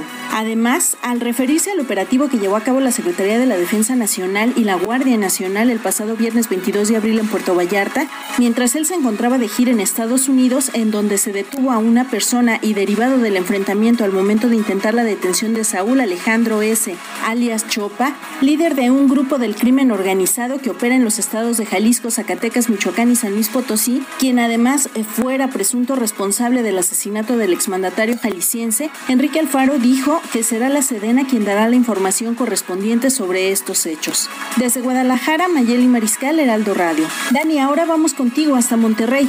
Excelente día para todos. Gracias, Mayeli. Muy buenos días, Sergio Lupita. El día de ayer, cientos de estudiantes de la Universidad Autónoma de Nuevo León realizaron un homenaje a Devani Escobar, acompañados de directivos de la máxima casa de estudios y los padres de la joven, con flores y globos color blanco y morado, fotografías y pancartas en honor a Devani, estudiante de la Facultad de Derecho de la universidad. Sus compañeros realizaron este homenaje donde escucharon las palabras de Mario Escobar, su padre. Él aseguró estar conmovido con este evento y con toda la comunidad estudiantil, así como el apoyo que han brindado desde que se inició con la búsqueda de su hija hasta este momento. Por su parte, su madre aseguró que le hubiera gustado verla con sus sueños realizados de ser abogada, pero no se pudo y pidió a los estudiantes que se conviertan en abogados que no se dejen influenciar por nada y que cumplan con sus obligaciones para que todos los casos, como el de su hija Devani y de todas las personas que han pasado por algo similar, se aclaren. Posterior a este homenaje que realizaron los estudiantes y amigos de la joven, quienes ofrecieron sus condolencias y apoyo a la familia, Mario Escobar habló ante los medios de comunicación e insistió que él tiene la esperanza de que se esclarezca lo que él considera el homicidio de su hija y pidió que caiga todo el peso de la ley. Reveló que el segundo peritaje ya se realizó y está a la espera de los resultados, que se evaluará junto a la Comisión de Derechos Humanos y la Fiscalía Especializada en Feminicidios, ya que el caso se valora ahora con perspectiva de género. Es la información esta mañana. Bueno, y el presidente Andrés Manuel López Obrador afirmó que el gobierno federal participa en la investigación por la muerte de Devan y durante la mañanera indicó que el gobernador de Nuevo León, Samuel García, aceptó la ayuda. Y bueno, pues eh, López Obrador agregó que cuando se tenga información se dará a conocer. Vamos a las calles de la Ciudad de México. Israel Lorenzana, adelante. Sergio Lupita, muchísimas gracias. Ahora la información corresponde al Paseo de la Reforma. Hemos hecho ya un recorrido desde la zona del eje 2 norte en su tramo Eulalia Guzmán y por lo menos hasta el punto de Bucareli donde nos encontramos. Términos generales, la circulación aceptable, algunos asentamientos, esto a la altura de Avenida Hidalgo, pero nada para abandonar esta arteria. Hay que, por supuesto, superarla para avanzar con dirección hacia la Avenida de los Insurgentes. El sentido opuesto, de igual forma, sin ningún problema, a buena velocidad para nuestros amigos que van con dirección hacia la zona de Peralvillo o más allá, hacia la zona del circuito interior. Sergio Lupita, la información que les tengo. Gracias, Israel. Hasta luego. Y tenemos información también con Javier Ruiz esta mañana desde el Zócalo de la Ciudad de México. Javier, cuéntanos. Hola Lupita, Sergio, ¿qué tal? Excelente mañana. Y ya tenemos bastantes eh, problemas viales, principalmente para quien transita sobre la avenida 20 de noviembre. Ya informábamos de algunos cortes en la circulación. Ya esto pues se han prolongado un poco más ya desde la calle de República de Uruguay tenemos la desviación hacia la avenida José María Pino Suárez y otros más hacia la zona del eje central Lázaro Cárdenas. Hay que evitar este punto porque el avance realmente pues bastante complicado, esto debido a que pues también muchas personas eh, están invitadas principalmente eh, ingresando al Zócalo de la ciudad debido a que se inaugurará la Capilla Sixtina. Hay que evitar todo este punto. Tenemos corte la circulación por elementos de tránsito y también tenemos eh, granaderos sobre el 20 de noviembre y vallas metálicas para evitar el acceso a manifestantes. Utilizar el eje central de Lázaro Cárdenas, el avance mucho más aceptable y finalmente la avenida Chapultepec, también ya con el avance complicado una vez que se deja atrás la avenida Cuauhtémoc y esto en dirección hacia la avenida Lieja. De momento, Lupita Sergio, el reporte que tenemos. Muy bien, muchas gracias, Javier. Buenos días. Estamos atentos. Hasta luego. Buenos días. Y atención amigos que nos escuchan en Iztapalapa, se está informando que se van a realizar trabajos que van a provocar cortes de agua potable. La Comisión Nacional del Agua va a realizar el recubrimiento interior de un tramo de tubería del ramal de Pozos Tláhuac Nesa. Esto lo informó ayer SACMEX, el Sistema de Aguas de la Ciudad de México, en un comunicado. En los trabajos se va a sustituir una válvula de 30 pulgadas y se van a rehabilitar tuberías de 36 a 48 pulgadas de diámetro. Estos trabajos serán hechos en 62 horas a partir de las 0 horas del miércoles 27 de abril y hasta las 14 horas del viernes 29 de abril. Se verán afectadas con cortes al agua 39 colonias del oriente de la alcaldía. Bueno, la, la, la, la lista es muy amplia como para que se la lea a usted, pero lo que sí le puedo decir es que el oriente de Iztapalapa será severamente afectado por falta de agua. El SACMES, el Sistema de Agua de la Ciudad de México, va a contar con siete garzas permanentes y 30 pipas para atender la falta de agua en estas colonias. Esto será adicional a las 120 pipas que ya abastecen la zona de Iztapalapa. Son las nueve de la mañana, nueve de la mañana con cuarenta y cinco minutos uh, rápidamente. Eh, los mercados han estado mal y de malas en los últimos uh, en los últimos tiempos, pero el índice de precios y cotizaciones de México está subiendo a penita 0.1%, se encuentra todavía muy bajo, 52.756 unidades, baja fuerte el Dow Jones 1.06%, sube el Nasdaq 1.3%, el peso se ubica en 20.85 por dólar en venta bancarias. Son las 9.46. Vamos a un resumen, un resumen de este 26 de abril del 2022. Es un resumen de la información que se ha registrado esta misma mañana. Desde Palacio Nacional, el subsecretario de Prevención y Promoción de la Salud, Hugo López Gatel, aseguró que en la etapa actual de pandemia de COVID-19 ya no es imprescindible el uso de mascarillas. No vamos a declarar el fin de la obligatoriedad del cubrebocas porque nunca lo declaramos obligatorio, pero lo que sí podemos decir es, en este momento ya no es imprescindible el uso del cubrebocas. De que puede ser útil usarlo en espacios cerrados, desde luego quien lo tenga tendrá menor probabilidad de transmitirlo. El espacio cerrado sería por el momento el último elemento donde se necesita utilizar. El espacio abierto desde hace varias semanas dijimos es aún menos necesario utilizarlo. Presidente López Obrador confirmó que el próximo viernes va a sostener una llamada telefónica con su homólogo de los Estados Unidos, Joe Biden. Sin embargo, lo que aún no sabe qué temas van a abordar. Vamos a hablar por teléfono con el presidente Biden el viernes. Pues vamos a, este, esperar porque eh, nos solicitaron ellos la llamada. Eh, no sé exactamente pero es importante el que se dé esta comunicación, escuchar al presidente Biden, que nos ha tratado con respeto, como también nos trató con respeto el presidente Trump. Bueno, cabe mencionar que un comunicado de la Casa Blanca ya menciona los temas que se van a abordar el próximo viernes y también el canciller Marcelo Ebrard en su cuenta de Twitter ha enunciado los temas de los que se va a hablar. Todo mundo sabe, me parece menos el presidente López Obrador. Otra parte, el presidente aseguró que los integrantes del movimiento Sélvame del Tren son artistas con poca dimensión social, ya que se oponen a la transformación de México no solo es con relación al tren Maya, siempre han estado en contra de nosotros. Ellos pertenecen al bloque conservador y pues son artistas con poca dimensión social, pueden ser muy famosos, pero no tienen amor por el pueblo se preocuparon en este, ser exitosos, pero le dieron la espalda durante mucho tiempo a los humildes, a la gente pobre. Se quedaron callados cuando saqueaban al país impunemente bueno, pues ahí la narrativa del presidente López Obrador y en este espacio el activista ambiental Arturo Islas denunció que el presidente no defiende el paso del tren Maya sobre la carretera Cancún Playa del Carmen Tulum porque protege los intereses de los empresarios hoteleros de la región.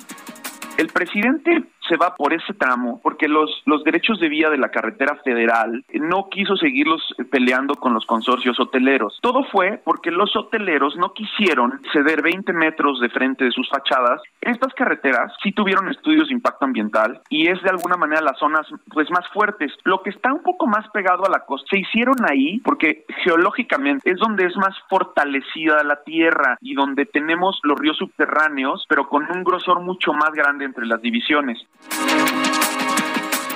En estos micrófonos, la extitular de la Secretaría de Desarrollo Social, Rosario Robles, calificó como histórica la visita del ministro presidente de la Suprema Corte de Justicia, Arturo Saldívar, al penal de Santa Marta, Catitla.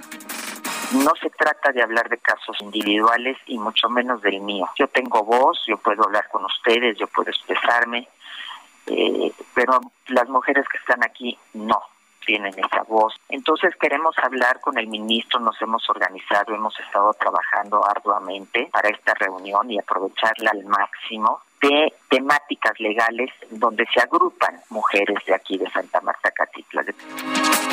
El ministro de Relaciones Exteriores de Rusia, Sergei Lavrov, aseguró que su país está dispuesto a cooperar con la ONU para ayudar a los civiles afectados por la invasión a Ucrania.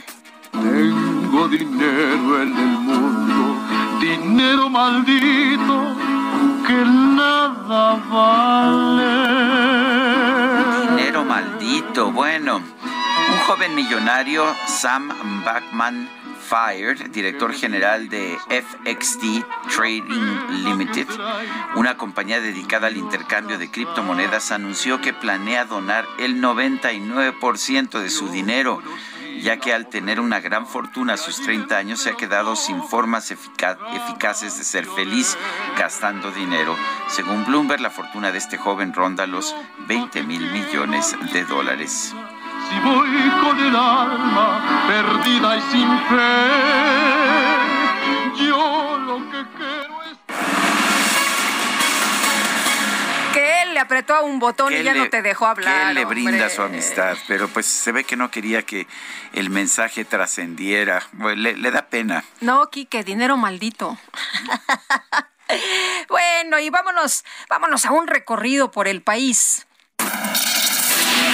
Muy buenos días, Sergio Lupita, los saludo con gusto desde el estado de Veracruz. Comentarles que la tarde de ayer, lunes 25 de abril, fueron asesinados a balazos cuatro integrantes de una familia en el puerto de Tuxpan, esto en la zona norte de la entidad veracruzana. Se trata de cuatro adultos, entre ellos una joven de 19 años, quienes fueron atacados a sangre fría por al menos dos sujetos armados que irrumpieron en su domicilio. Estos hechos ocurrieron en la colonia Libertad de la cabecera municipal, donde se registró una fuerte movilización policial la Secretaría de Seguridad Pública a cargo de Hugo Gutiérrez Maldonado informó que fue activado el Código Rojo en coordinación con fuerzas federales para la captura de los criminales. Las fuerzas estatales y federales mantienen acciones de seguridad en la zona norte de Veracruz para la detención de los agresores. Mientras tanto, autoridades ministeriales de la Fiscalía General del Estado realizan las indagatorias correspondientes para la identificación de los fallecidos. Hasta el momento, la Fiscalía de Veracruz ha logrado identificar a dos de las víctimas. Enrique de 48 años y Dulce María de 19 años. Este es el reporte desde Veracruz. Sergio Lupita, excelente día. Una tragedia que se pudo evitar, ya que si bien este enfrentamiento generó 11 personas fallecidas, actualmente se encuentran 10 hospitalizadas, tres de ellos en estado muy grave, producto de este eh, choque entre grupos delincuenciales asociados con el trasiego de drogas, quienes, pues como parte de su cultura, son muy dados a participar en este tipo de eventos, palenques, carreras de caballo. Hasta el momento esa es la situación. Ha existido una preocupación por parte de las autoridades de que tras este enfrentamiento se puedan generar otros ataques, no similares, pero sí como a manera de venganza, ya que a la vera de, esta, de estos actos sucedidos fueron varios los vehículos que fueron abandonados, entre ellos motocicletas, este, vehículos de lujo, incluso una camioneta tipo pickup, todavía con caballos que habían participado en las carreras, los dejaron ahí abandonados. Por lo pronto, el director de Seguridad Pública Estatal comentó que si bien esta localidad, que localizada a 55 kilómetros al norte de, ciudad, de la ciudad de Chihuahua, ya se encuentran varios retenes establecidos y van a permanecer, van a estar permanentemente tratando de acotar un poco, este, no, tan, no tanto el, buscar líneas de investigación, ya eso está más que dado. Lo que están buscando es tratar de evitar de que se generen represalias entre estos bandos. Hasta aquí la información, hasta el momento, y pues continuamos con ustedes. Buenos días. Se nos acabó el tiempo, son las 9.54. Pásenla todos muy bien, nos escuchamos mañana a las 7 en punto. Buenos días. Hasta mañana, gracias de todo corazón.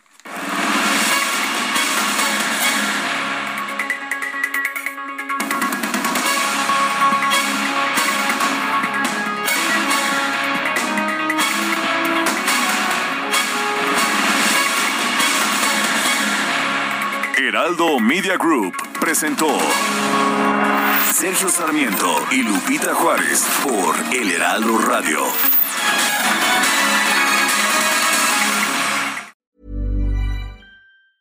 Ever catch yourself eating the same flavorless dinner three days in a row?